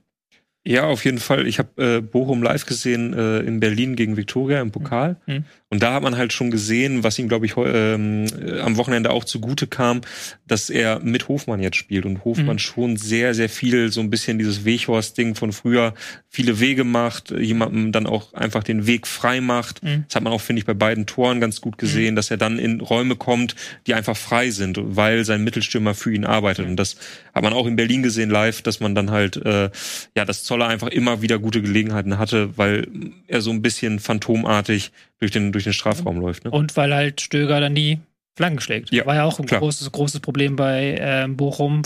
Hereingaben Flanken haben wir letztes Jahr viel auf Tempo setzen müssen und für, dass das vom Mittelspieler kommen muss, okay. Aber dass es kommt, ist, glaube ich, schon ein guter Faktor. Hoffenheim oh, ist mir so egal geworden, Weil das, der hat jetzt auch ein bisschen mit ich bin ja jetzt nicht so ganz extrem, mir ist, ich bin ja da relativ schmerzfrei, was, was so diese Konstrukte angeht. Aber die spielen da halt gegen Bochum mit Fünferkette hinten. Und das ist dann auch eine Fünferkette in vielen Teilen des Spiels. Angelino noch ohne Bindung ans Spiel. Klar, in der zweiten Halbzeit kommst du dann besser ans Spiel auch, aber trotzdem ist das halt, ist dann, du musst es als Hoffenheim schon besser an Fußball anbieten, um wirklich Leute zu begeistern. Zu ja, ja, zu begeistern, stimmt. zu locken. Da bin ich gespannt, wie das noch weitergeht, weil ich sehe da noch nicht so mega viel Entwicklungspotenzial, außer dass der Kader sehr gut ist. Ja, ich finde halt zumindest mit, mit Grisha Prömel und mit, äh, mit Kabak haben sie jetzt zwei Spieler geholt, die ich echt interessant finde und die, ja. die ich gut finde. Und ich meine, Kabak hat ja auch das, auch das Tor gemacht, wieder, glaube ich. Ne? Im, Im, Pokal hat er, glaube ich, auch getroffen. Mhm. Ähm, das finde ich tatsächlich mal erfrischend, bei Hoffenheim im letzten Jahr hat mir dieser, dieser Kader einfach gar nichts mehr gegeben. Jetzt habe ich so, ich so zwei, drei Spieler, deren Entwicklungspotenzial ich interessant auch finde. eigentlich geil, aber ich finde da immer, da passt nicht so viel zusammen. Du hast jetzt halt, okay, du hast jetzt die Standardstärke, die haben sie jetzt ja auch ausgespielt in diesem Spiel, ähm, die du da ähm, dir zusammengepasst hast, aber dann Kramaric, der weniger Leute zum Kombinieren hat gefühlt als früher. Ähm, Sko, der links gute Vorbereitung gespielt hat, dann holen sie mhm. Angelino, jetzt spielt er rechts und ist auch gegen äh, Bochum sehr wenig zu sehen plötzlich. Wie gesagt, das ist mir. Vielleicht werden sie noch besser, vielleicht wird sie noch besser, aber momentan ist da nichts, wo es mich sagt, ich muss jetzt heute das Hoffenheim-Spiel gucken. Das war noch nie der Fall. jetzt kommt noch der absolute Knaller zum Abschluss. Mainz gegen Union. Mein 0-0. Gott. Ey. Sonntagnachmittag. Das ist wirklich, ja, da das ist wirklich wie so eine Bootsfahrt, wo du denkst, alle haben davon erzählt, dass es ja ganz gut sein soll. Und du merkst irgendwann, wenn jetzt nicht demnächst mal ein kaltes Bier kommt, dann werden das lange 90 Minuten. Also das ist wirklich, das hat ja gar nichts gegeben. Ich habe mir dann auch noch mal die Highlights angeguckt und es gab einfach keine. Es war ein, ein echtes 0 zu 0 Spiel der schlechteren Sorte. Du, Also beide Teams haben halt so gespielt, wie sie gespielt haben. Ich muss auch zum Glück gestehen, ich habe es nicht gesehen. Ich habe nur die Highlights mir angeguckt. Ich habe es mir, hab's mir gespart. Ähm, aber es klang ja alles, was ich auch in den Highlights gesehen habe, was man so liest, das ist halt, die haben halt ihren typischen Stiefel runtergespielt. Beide Teams gut gestanden. Ja. Wenig Räume, viele Zweikämpfe dadurch im Mittelfeld. Und dann vorne und hinten passiert nichts. Und das dann bei 32 Grad Außentemperatur ist, glaube ich, nicht die geilste Werbung für die Bundesliga. Ist halt dann, du liest mo montags Interview mit Oliver Kahn in der Financial Times, wo er sagt, die Bundesliga muss mehr Auslandlöse erziehen und wir müssen nach Amerika an den Markt gehen.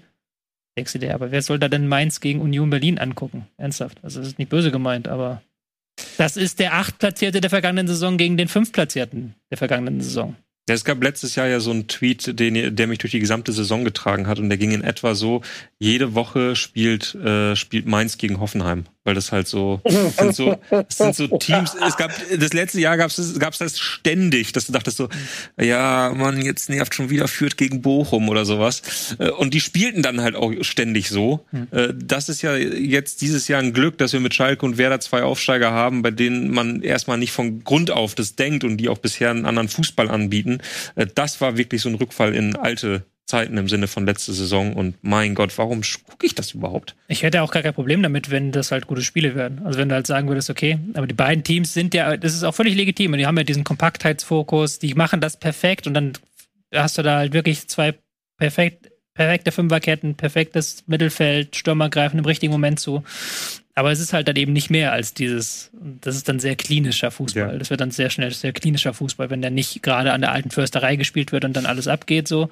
Muss man, aber wenn du es dann meinst und da passiert nichts bei 30 Grad, ist, ist dann halt so. Also dann tut es mir auch leid für alle Mainzer und Unioner. Warum reden wir nicht drüber? Nun, niemand ist von uns da emotional involviert. Und dann gibt es dann auch nicht mehr so viel zu, unendlich viel zu sagen nach dem Spiel. Nee. Machen wir schnell weiter, oder? Nico, willst du noch was Wichtiges beitragen? Sagen wir so, ich formuliere so, auf mein, auf mein, während meiner Zeit hier auf dem Festival und meinem Versuch, so viel wie möglich über die Bundesliga in der Vorbereitung mit aufzusammeln, ähm, damit ich hier heute mitmachen darf, äh, äh, war dieses Spiel relativ schnell für mich abgehakt. Ich glaube, wir haben damit schneller, auch. Schneller als meine Rede dafür jetzt gerade. ich glaube, wir haben aber auch dann den Spieltag durchgehakt. Also wir haben alle Spiele, nee, glaube ich. Nee? nee, nee, aber du hast. Das finde ich sehr schön, dass du, dass ah, du jetzt schon so weit bist, dass du den, den das vergesse ich ganz, weil das kommenden so, deutschen Meister vergisst. Ja, das ist so, ja, ich habe es jetzt auch hier, sehe es auch gerade auf unserer Anzeige, FCB gegen WOP. Das vergisst man total, weil das so offensichtlich ist. Bayern, München. Die Bayern. Hat Wolfsburg besiegt mit 2 zu 0 einem richtig starken Musiala, der ist irgendwie Weltfußballer bald. Weltfußballer, kann ich gleich noch zwei Takte, habe ich wieder völlig wahnsinnige Dinge gelesen. Erstmal kurz zum Spiel. Wolfsburg fand ich, ist gar nicht so schlecht reingestartet. Ähm, hat dann hat sehr gut das Zentrum verdichtet, hat gemerkt, okay, die haben gecheckt gegen Bayern, wenn die durch das Zentrum kommen wollen, das haben sie gegen Frankfurt nicht gecheckt. Da müssen wir uns dann zusammenziehen. Das haben sie sehr, sehr gut gemacht. Auch im Anlaufverhalten vorne war das sehr, sehr gut, fand ich das 1 zu 0 war so der Brustlöser und danach haben es die Bayern runtergespielt, fand ich. Mit einer zweiten Halbzeit, die ich dann auch gar nicht mehr ganz verfolgt habe, gebe ich offen zu, weil es dann irgendwann hat sich ausgeplätschert, hast du gemerkt, okay, Wolfsburg kommt ja nicht mehr zur Rande. Die Bayern merken auch, dass sie heute keine 5-0-Gala machen. Hm. So. Das wäre mein Fahrt, persönliches Fazit zu diesem Spiel. Nico, was meinst du? Punkt. Ich habe davon nicht wirklich was mitgekriegt von dem Spiel. Okay. So. Aber ich habe Bayern-Spiele, wie du Leipzig-Spiele abhackst, habe ich hab halt ich Bayern-Spiele ab, weil es halt der Meister. Ja, ich war, war beim Auftakt gegen Frankfurt, war ich im Stadion und, und, und konnte es mir ich angucken. Auch. Ja? Ich fand es war unfassbar. Es war wirklich, eigentlich war es schon fast eine Frechheit, weil äh, sie haben es ja. Sie haben es ja. wirklich, es hat mich so an so äh, an so NFL-Spielzüge erinnert, hm. wo Pavard bekam ständig den Ball irgendwo äh, an der Mittellinie. Mhm. Und dann hast du einfach gesehen, die vier vorne wissen alle genau, wer wohin läuft und dass das gleich funktionieren wird. Der Einzige, der sich vielleicht ein bisschen davon gelöst hat, war Thomas Müller, der immer geguckt hat, wo ist jetzt gleich der freie Raum und da gehe ich rein. Mhm. Ähm, und ich finde, das hat man auch gegen Wolfsburg gesehen, auch wenn das vielleicht nicht ganz so gut geklappt hat und Wolfsburg äh, sich vielleicht auch nicht so ja beinahe hat reinlegen lassen wie wie Frankfurt. Ähm, aber da, es geht die ganze Zeit so, diese vier machen mir wirklich Angst, weil die haben, die finden immer einen Weg, dich zu schlagen und sie finden immer den einen, der, wenn sie so laufen, wie sie laufen, immer frei sein wird. Und sie wissen halt auch schon vorher, wer es sein wird. Oder ne, wie, wie ein Quarterback, der seine, äh, der seine Reads durchgeht und der halt einfach weiß, okay, wenn der links nicht frei ist, dann ist aber definitiv der rechts da vorne frei. Also spiele ich ihn da schön in die Gasse und dann wird das funktionieren. Und das, auch das hat ja gegen Wolfsburg nicht so häufig funktioniert, aber die, die Ansätze ja, waren dann, ja voll da, ne? Hat dann wieder funktioniert irgendwann, wo sie es dann ein bisschen umgestellt haben. Am Anfang hat Wolfsburg, das finde ich auch gut gemacht, da haben sie halt immer so seitlich angelaufen, haben halt eigentlich den Pass, den du nicht haben willst, haben sie den Pass nach vorne immer den Spielern freigegeben, aber sie wussten lieber raus auf den Flügel, als wenn der Ball einmal ins Zentrum kommt, sind, Ja. wir, sind wir tot. Ja. Und dann, das ist ja das, guckst du dir das 1 zu 0 nochmal an, habe ich mir irgendwie drei oder vier Mal angeguckt, da sind halt alle Wolfsburger im Zentrum. Da ist halt, die sind halt da mega verdichtet und eigentlich denkst du dir, du müsst den, den Ball rausspielen. Ey, du musst jetzt auf die Flügel gehen, weil da kommst du nicht durch durch das Zentrum. Mhm. Und die kommen da durch, weil Musiala einfach von drei Leuten, die ihn faulen, sich nicht unterkriegen lässt, sofort wieder aufsteht, das Ding reinknallt. Ja, das war natürlich auch irgendwie so eine Szene, bei der man das erste Mal, ja gut, Respekt hat man sowieso vor ihm, aber in dem Moment habe ich Angst bekommen, weil ich dachte, Mensch, jetzt schafft er es auch in solchen Szenen sich zu behaupten. Das war ja gerade im letzten Jahr auch noch ein echtes Problem von ihm, wenn er gegen körperlich starke Gegenspieler spielte, wenn er gedoppelt wurde, dann bekam er einfach Probleme. Und jetzt gewinnt er auch solche Duelle und macht direkt das Tor. Ich habe jetzt gelesen, das fand ich so krass, weil mir, ich wusste tatsächlich nicht, dass das so als Trainingsmethode mit etabliert ist. Er hat, trägt im Training häufig so eine Brille, Ah ja. Ja, die, die, diese Brillen, wo, die man früher von Atzen-Rappern äh, kannte, wo du dann halt nur teilweise durchgucken kannst, wo du dann nur 70% äh, Sehstärke hast. Also nur 70% sehen kannst. Und das trägt er dann im Training, damit er, wenn er im Spiel 100% sehen kann, die Raumwahrnehmung, die Wahrnehmung von Sachen besser ist. Und die wahrscheinlich diese- Reaktionszeit. Wahrscheinlich diese Brille, die es bei uns gab, die früher mal in der Schule, wenn so äh, Aktion war, keine macht den Drogen oder so, oder keine macht dem Alkohol, dann bekam man so Brillen und muss dann so ein Parcours durchlaufen und, und die haben so ein bisschen, Ja, so in kennst du das, etwa. Nico? Die, und dann hat man sich gefühlt, als wäre man betrunken und mit 14 hat man das erste Mal gesagt, okay, ich trinke auf gar keinen Fall Alkohol. Äh, de definitiv. Ich finde diese ganze, ganze Idee finde ich grandios und absurd zugleich. Also wenn ich mir vorstelle, dass er wirklich mit so einer Brille da langläuft. Aber das, was wir hier als Ergebnis bei dem zukünftigen Weltfußballer sehen, rechtfertigt ja jede Aktion, die da, die da gefahren wird. Ähm, also, ja, was soll man sagen? Das kommt eigentlich aus dem Torwarttraining, oder? Diese Brille? Das kann sein, Echt? ja. Das kann sein. Weil die Idee dahinter ist ja tatsächlich eine technische und gar keine für Raumwahrnehmung, dass du halt nicht ganz weißt, wann der Ball kommt und dein Gehirn vorher geht. Ja. Muss man ja auch nochmal wissen, dass viele Bewegungen beim Fußball einfach nur Memory-Bewegungen sind, weil du eigentlich, der Korridor, in dem du den Ball treffen musst, ist häufig zu klein, kleiner als der Korridor zwischen Gehirn und Fuß, glaube ich, irgendwie habe ich mal gehört. Dementsprechend musste da viel mit Memory, Muskel, Muscle Memory und sowas und Gehirn-Memory und Erfahrungswert und sowas. Das ist lustig, Aber- das sieht man häufig auch beim Amateursport. Das sieht Leute man ja. sich einfach nur dran erinnern, rechts und jetzt war das nächste war links und dann wieder rechts. Und manchmal Ja. klappt's. Manchmal klappt's, manchmal nicht.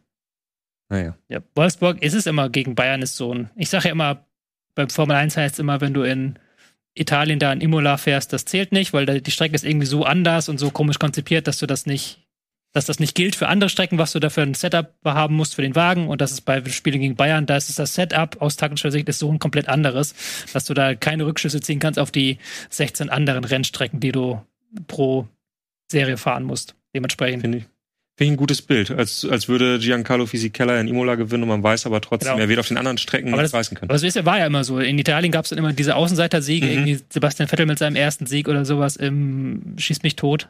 Naja. Ich bin auch keine Formel 1-Experte. Lasst uns beim Thema Fußball bleiben. Na gut. Und jetzt haben wir aber den Spieltag durch, oder? Jetzt haben wir doch, jetzt habe ich keine Partie mehr vergessen, keinen Ja. Dauermeister, den ich irgendwie unterschlagen habe, keinen Dauerabsteiger oder sowas. Nein. Alle Spiele durch, die Tabelle sparen wir uns, die ist nach Spieltag 2 noch nicht so spektakulär. Bayern Dortmund vorne mit sechs Punkten. Die einen extrem überzeugend, die anderen haben wir auch schon gesagt, bisher so wackelig. Hinten Bochum mit null Punkten, auch das erwartet worden. Einzige Überraschung, Leverkusen mit null Punkten. Aber auch das wird sich ja, ich will nicht sagen wahrscheinlich, aber könnte sich am kommenden Wochenende schon ändern, wenn sie gegen Hoffenheim spielen. Hm. Wenn nicht, dann können wir, glaube ich, über eine echte Leverkusener Krise reden. Dann wird auch Sojano angezählt. Dann Ja. wird, glaub, den hat, glaube ich, nicht, haben nicht viele im Tippspiel als erste Trainerentlassung. Das würde mich Dann wundern. wechselt, dann wechselt Tedesco direkt nach Leverkusen. ja, gut, gut möglich, gut möglich. Aber wir wollen die Sendung noch nicht abhaken hier. Oh. Da du zu Gast bist, habe ich ein kleines Spiel vorbereitet für uns. Ei. Ein sehr, sehr schönes Spielchen. Und danach haben wir noch ein kleines Thema, das wir diskutieren können. Aber wir haben ein Spielchen. Ich habe dir die Geschichte mitbekommen. Willst du es auch mitspielen, Nico?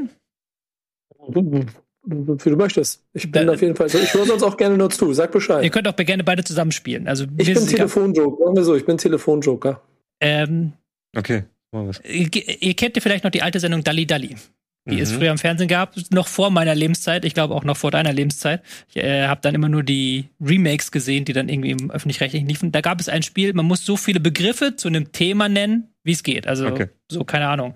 Thema, was machen sie an einem Tag am Strand? Und dann hast du, Sonnen. ja, was man am Tag, dann kannst du halt alles, Eis alles essen. nennen, weil Pommes das, essen. Pommes essen, Eis essen, Strand liegen, bla bla. Und ich habe eine Geschichte gesehen, am vergangene Woche in den Nachrichten. Und da habe ich mir gedacht, das eignet sich perfekt für dieses Spiel. Der DFB hat jetzt bekannt gegeben, dass sie bei sich zu Hause in ihrer Zentrale, wie das halt so ist, vier Saves gefunden haben. Ähm, bei zwei Saves weiß man, was drin ist, aber bei zwei Saves hat niemand eine Ahnung, was ist eigentlich in diesen Saves drin.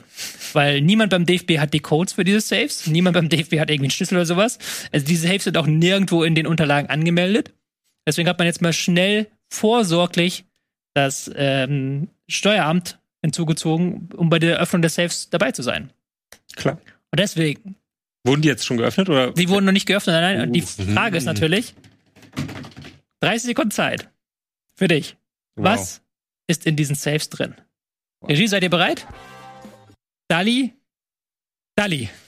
Äh, die nächste Choreo vom Fanclub Nationalmannschaft, die Integrität des Verbands, ähm, die Popel von Joachim Löw, ähm, die Nationalhymne aus Sicht von Mesut Özil, ähm, Boah, jetzt wird's aber schwierig.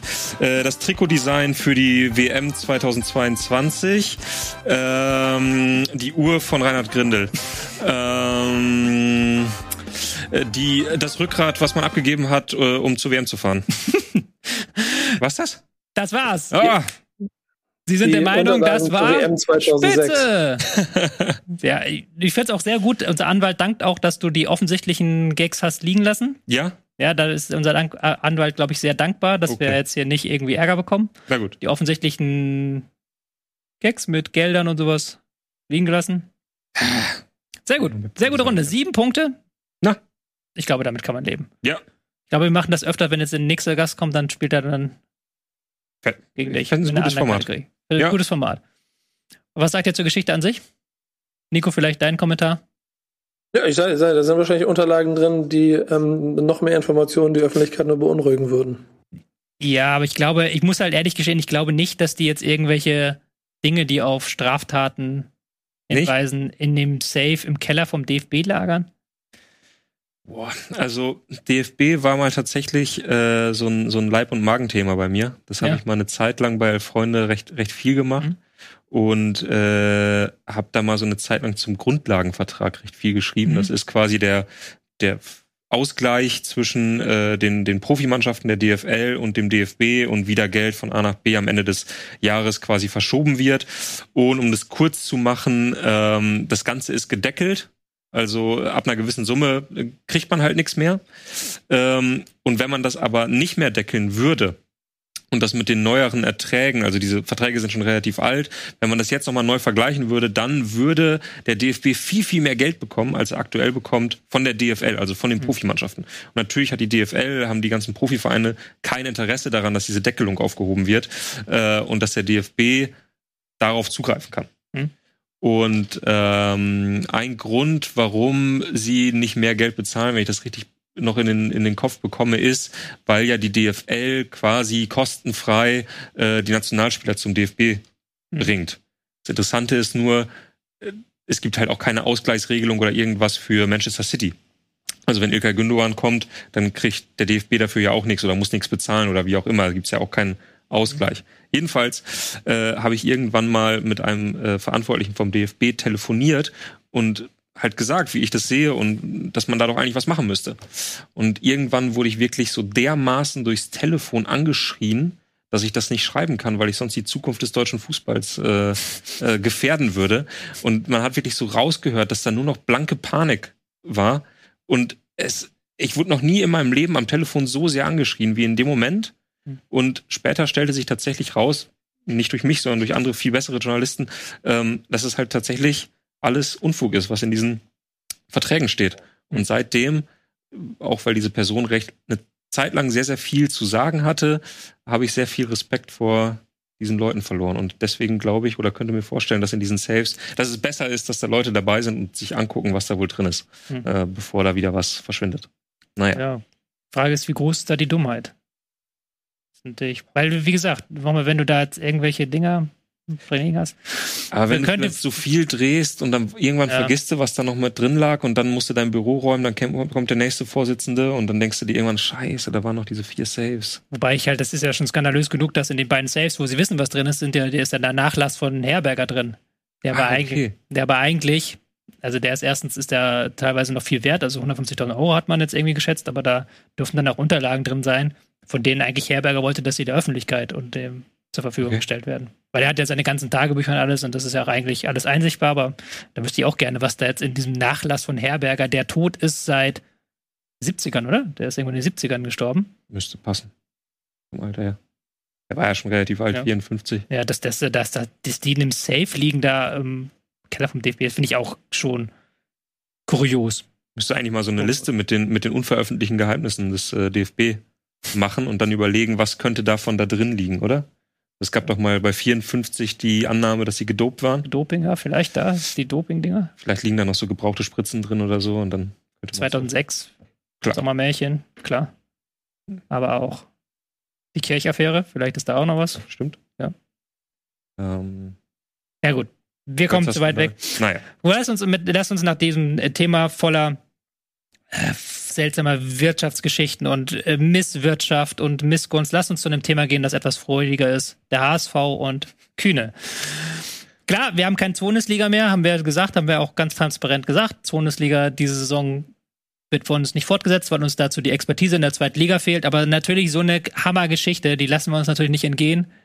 Kühne hat gesagt, er möchte beim HSV wieder einsteigen. Er bietet dem HSV sehr, sehr viel Geld für ein bisschen mehr Anteile. Und er hat auch gesagt, ja, dann machen wir auch das neue, das Stadion zum Uwe Seeler Stadion, das Volksparkstadion und ähm, dann wird alles ähm, richtig gut. Muss man zugreifen, oder? Nico, kann man Kühne trauen?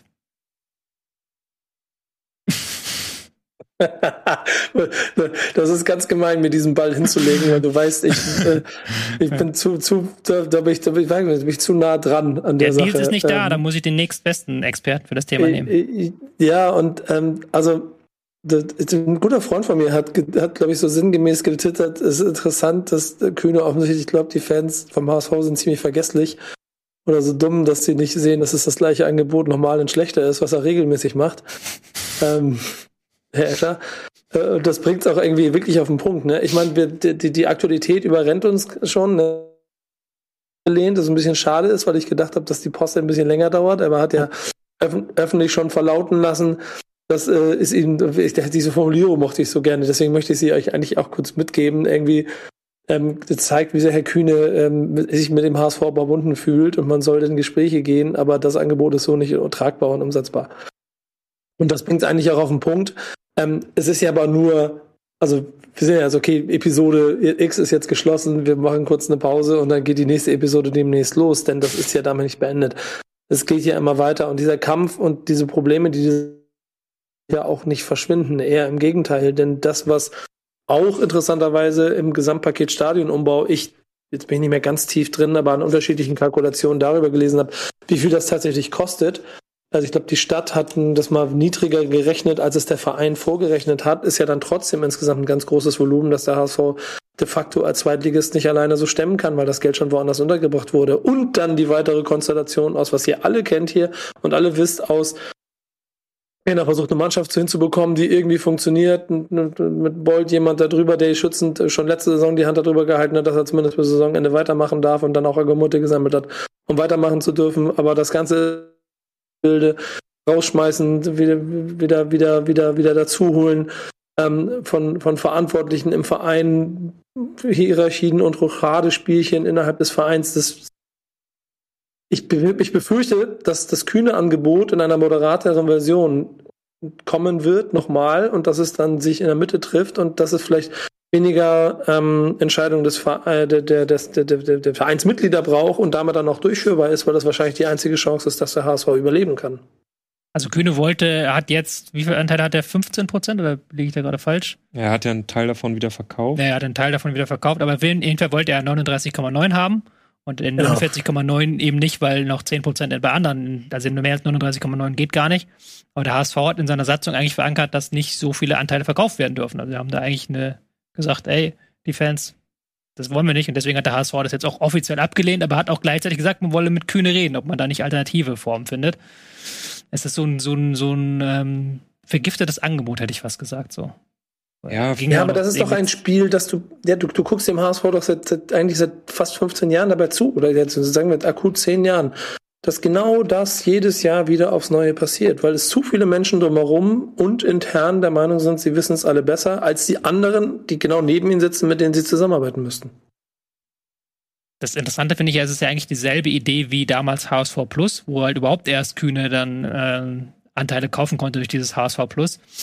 Und irgendwie setzt Kühne da auch so ein bisschen auf die Demenz, weil dieses HSV Plus ist ja, wenn du dir alles in allem sagst, ist ja grandios gescheitert. Also wie bei Hertha diese, diese Windhorst-Millionen ist in der HSV die Millionen auch komplett weggeblasen worden. ja. Und das jetzt mit Kühne anders sein soll, nur weil er noch einen Platz mehr im Aufsichtsrat bekommt. Da gibt's ja irgendwie so, so viele offene Fragen, oder? Also das eine ist für mich weiterer Platz im, im Aufsichtsrat. Nach allem, so wie Kühne es vorgeschlagen hat, wäre das ein, ein Angriff an 50 plus 1, weil er dann zwei von fünf Aufsichtsratsplätzen hätte Hm. und über den dritten aber mitentscheiden möchte, was aus meiner Sicht nicht ginge. Also dann Das hast wäre du. dann, dann die Frage so. Da sind wir jetzt wieder Genau, bei einem also sehr, sehr, sehr, sehr schwierigen Thema. Jetzt, aber will ich jetzt gar nicht ausführen. Hannover 96 wird jetzt vor Gericht, geht jetzt Kind vor Gericht, weil er eben dann vom EV abberufen wurde. Und dann wieder die Frage, wie ist da die Zusammensetzung von Vorstand, Aufsichtsrat, das geht jetzt in die Prüfung. Aber grundsätzlich hast du natürlich recht, ja, das geht eigentlich. De- Deswegen auch, was, was Nico gerade sagte, äh, wenn, wenn Marcel Janssen sagt, äh, das ist in dieser Form nicht anzunehmen, dann ist das ja vielleicht auch etwas, wo einfach ein Jurist gesagt hat, naja, also das, Ja, das geht halt vielleicht so nicht. Oder wir Marcel Janssen, ich habe es jetzt hier gerade nochmal aufgeschlagen, der hat vor allen Dingen mit dem, wir dürfen gar nicht so viele Anteile verkaufen, ohne dass die Clubmitglieder Genau. Ja sagen und die Clubmitglieder werden nicht Ja sagen. Hat er so Blume gesagt, aber es ist halt das, was er. Genau, das wäre jetzt der weitere Punkt gewesen, weil man hat ja, man hat ja jetzt im, im Spiel auch gesehen am Wochenende, äh, wie die Ultraszene dazu steht. Das war jetzt auch keine große Überraschung, aber ähm, darüber haben wir auch letzte Woche im Themenfrühstück gesprochen. Äh, Es ist ja wirklich die Frage, wie würde so eine Mitgliederversammlung ausfallen Hm. und wie würde das dann wieder öffentlichkeitswirksam verkauft werden, wenn möglicherweise ein, ein Großteil der HSV-Mitglieder sagt, wir wollen das gar nicht und, und dann Kühne so brüskiert wird? Oder bietet man ihm nicht vorher schon, weil er das ja offenbar selber gar nicht so schnallt, hat man das Gefühl, oder? Dass er, äh, dass das vielleicht nicht gut ankommt, bietet man ihm nicht vorher vielleicht schon einen Exit und sagt, hey, möchtest du vielleicht nur 50 Millionen geben, die wir gerade brauchen, um unser Stadion zu renovieren. Und das brauchen wir nämlich ganz dringend gerade das Geld. Möchtest du nicht vielleicht das geben und dann bekommst du nur 10 Prozent mehr? Äh, Ich glaube, er aber will wir halt haben da das die. Problem nicht bei der Mitgliederversammlung. Das stimmt, aber er will, glaube ich, die Macht haben. Darum geht's da dann auch sehr stark weiter. Klar. Ich glaube nicht, dass Ja, da irgendwas draus folgt. Nico. Nee, genau das ist das, was ich vorhin meinte. Dass ähm, es äh, auf jeden Fall, also das nur ein nächstes Kapitel ist, dass immer weiter ähm, neue Angebote kommen werden und man auch an diesem Tropf hängen bleiben wird. Und da ist ja genau äh, die, die toxische Beziehung zwischen Kühne und dem HSV fest verankert in diesem Angebot, öffentlich quasi das, was man eh schon intern an Grabenkämpfen hat, nochmal offiziell in ein Angebot zu schreiben, dass man sagt, die 50 Prozent Idioten, die auf der Seite stehen, die nicht meiner Agenda entsprechen, die sind inkompetent und die führen diesen Verein schlecht. Deswegen kriegt ihr von mir Geld, damit ihr Leute einsetzt, die kompetent sind. Und das sagt die Person, die offensichtlich um sich herum Berater hat, die die ganze Zeit also eine interessante Agenda verfolgen. Und ich weiß nicht, ich glaube, Rainer Kalmund ist ein sehr enger Verbündeter und auch, auch Berater von, von, von, von ihm. Ähm, inwiefern das von der Kompetenz ausrechnen, und das formuliere ich jetzt so vorsichtig, wie ich kann, an Kompetenz ausrechnen ist, um zu verstehen, wie der HSV funktioniert. Denn das, ich finde, wenn man von, also wir sind hier zu dritt, wir können von dritten noch, ich habe das Gefühl, dass dieser Verein nach wie vor ein riesengroßes Potenzial hat, eine riesengroße Macht hat, und auch ähm, damit ein richtiges Gewicht im, in der ersten Fußball-Bundesliga sein kann, wenn dass die Leute intern mal verstehen würden, dass sie nicht die ganze Zeit Grabenkämpfe und gegeneinander kämpfen müssen. Ich kann, ich kann mich an kein Halbjahr erinnern, in dem es nicht irgendwo darum ging, dass irgendein, irgendein Verantwortlicher zurückgetreten ist oder, oder, oder irgendjemand einen anderen diffamiert hat und so weiter. Das kann doch auf Dauer nicht gut gehen. Und eigentlich muss ich mal jetzt, und ich rede hier als Werder Bremen und ich möchte da nicht über die weitere Arbeit von Jonas Bolt reden. Rein die Tatsache, wie dieses Konstrukt rein um die sportliche Leitung diesen Trainer in dieser Saison geschützt hat, zeigt doch, was man gemeinsam schaffen kann. Der HSV war weg. Und normalerweise wäre der HSV genau an dem Punkt, wo sie waren, hätten sie den Trainer rausgeschmissen, dann hätte Horst Rubisch wieder für sechs Spiele übernommen, dann wären sie am Ende der Saison Vierter geworden und dann hätte man den nächsten dahin gesetzt. Jetzt hat man das nicht gemacht. Jetzt hat man diesen Trainer machen lassen. Was hat er, womit hat er das zurückgezahlt? Mit einem Run und einer geschlossenen Gemeinschaft im Kader und rund um die ganze Mannschaft. Und sie sind in der Relegation am Ende ängstlich an Hertha gescheitert. Ja. Aber sie haben, sie haben, waren unheimlich stark, finde ich. Und wenn du jetzt das, du fängst, du fängst doch jetzt schon wieder genauso an. Lass doch mal, lass doch mal das Offizielle so weitermachen. Dann liegt Walter am elften Spieltag, weil er, weil Darmstadt und Heidenheim zwei Punkte vor ihm sind. So, und dann setzt Kühne oder Rainer Kalm und den nächsten Trainer ein, oder was? also versteht ihr, was ich meine? Und ja, nochmal, bei aller, bei aller, jeder HSV-Fan, ihr könnt, ich meine das wirklich gut in diesem Kontext. Ich meine das wirklich gut. Ja, dieser ganze Verein braucht einfach, einfach Ruhe und es ist, war schon vor Kühne eigentlich schon zu viel, oder? Also Tim Walter, der dann wieder angefangen hat, obwohl der ja gerade, finde ich, nicht so das Standing dafür hat, weil er ja schon davor war, äh, rausgeworfen zu werden, der dann aber zu Saisonbeginn jetzt erstmal neue Spieler gefordert hat, in einer Situation, in der sich zumindest zwei große Gruppen im Verein aufgetan haben, nämlich die einen, die sagen, okay, wir müssten eigentlich das Geld, was wir jetzt noch haben, in den in die Mannschaft investieren und wir müssen dringend wieder hoch, während eine andere ähm, Gruppierung sagt äh, rund um den Finanzvorstand, wir müssten jetzt mal aufpassen, das, das Stadion äh, äh herzurichten. Und in, in dieser Gemengelage, wo es ja, glaube ich, schon schwierig genug ist, für Ruhe zu sorgen, hm. kommt Klaus-Michael Kühn und sagt, hier sind 120 Euro, wollt ihr, 120 Millionen Euro, wollt ihr haben oder nicht? Ich glaube, der ist auch nicht so involviert da in das Tagesgeschäft. Er kriegt nee, halt irgendwie mit, dass da um Wüstefeld Ärger gibt, der liest da seine Mopo wahrscheinlich oder Abendblatt, genau. was auch immer der liest. Ich würde sagen eher Mopo. Ähm, Deswegen mache ich jetzt auch Klaus-Michael Kühn gar nicht so um. Also natürlich ist er ein Faktor dafür, dass es unruhig wird, was er vielleicht gar nicht hey. unbedingt mit Absicht macht. Ich will nur damit sagen, der Verein hat eigentlich gerade genug damit zu tun, für Ruhe zu sorgen. Und dann kommt natürlich so ein Angebot nochmal zur Unzeit, oder? Ja, ja, klar. Es ist ja auch, ich würde jetzt auch ihm nicht den Vorwurf daraus machen. Das ist natürlich ein abgekartetes Spiel und das ist natürlich völlig klar, dass er damit den HSV vor sich hertreiben will. Aber Mai, ja. Äh, das ist so, so schlecht macht er es nicht zumindest dieses öffentliche Spiel, aber dann intern, ich glaube, deine Ahnung von Fußball ist beschränkt. Und ich weiß auch nicht, ich schätze Rainer Kalmund sehr, aber ob er jetzt der beste Berater im Jahr 2022 ist, ist dann die nächste Frage. Aber gut. Genau das meine ich. Ja.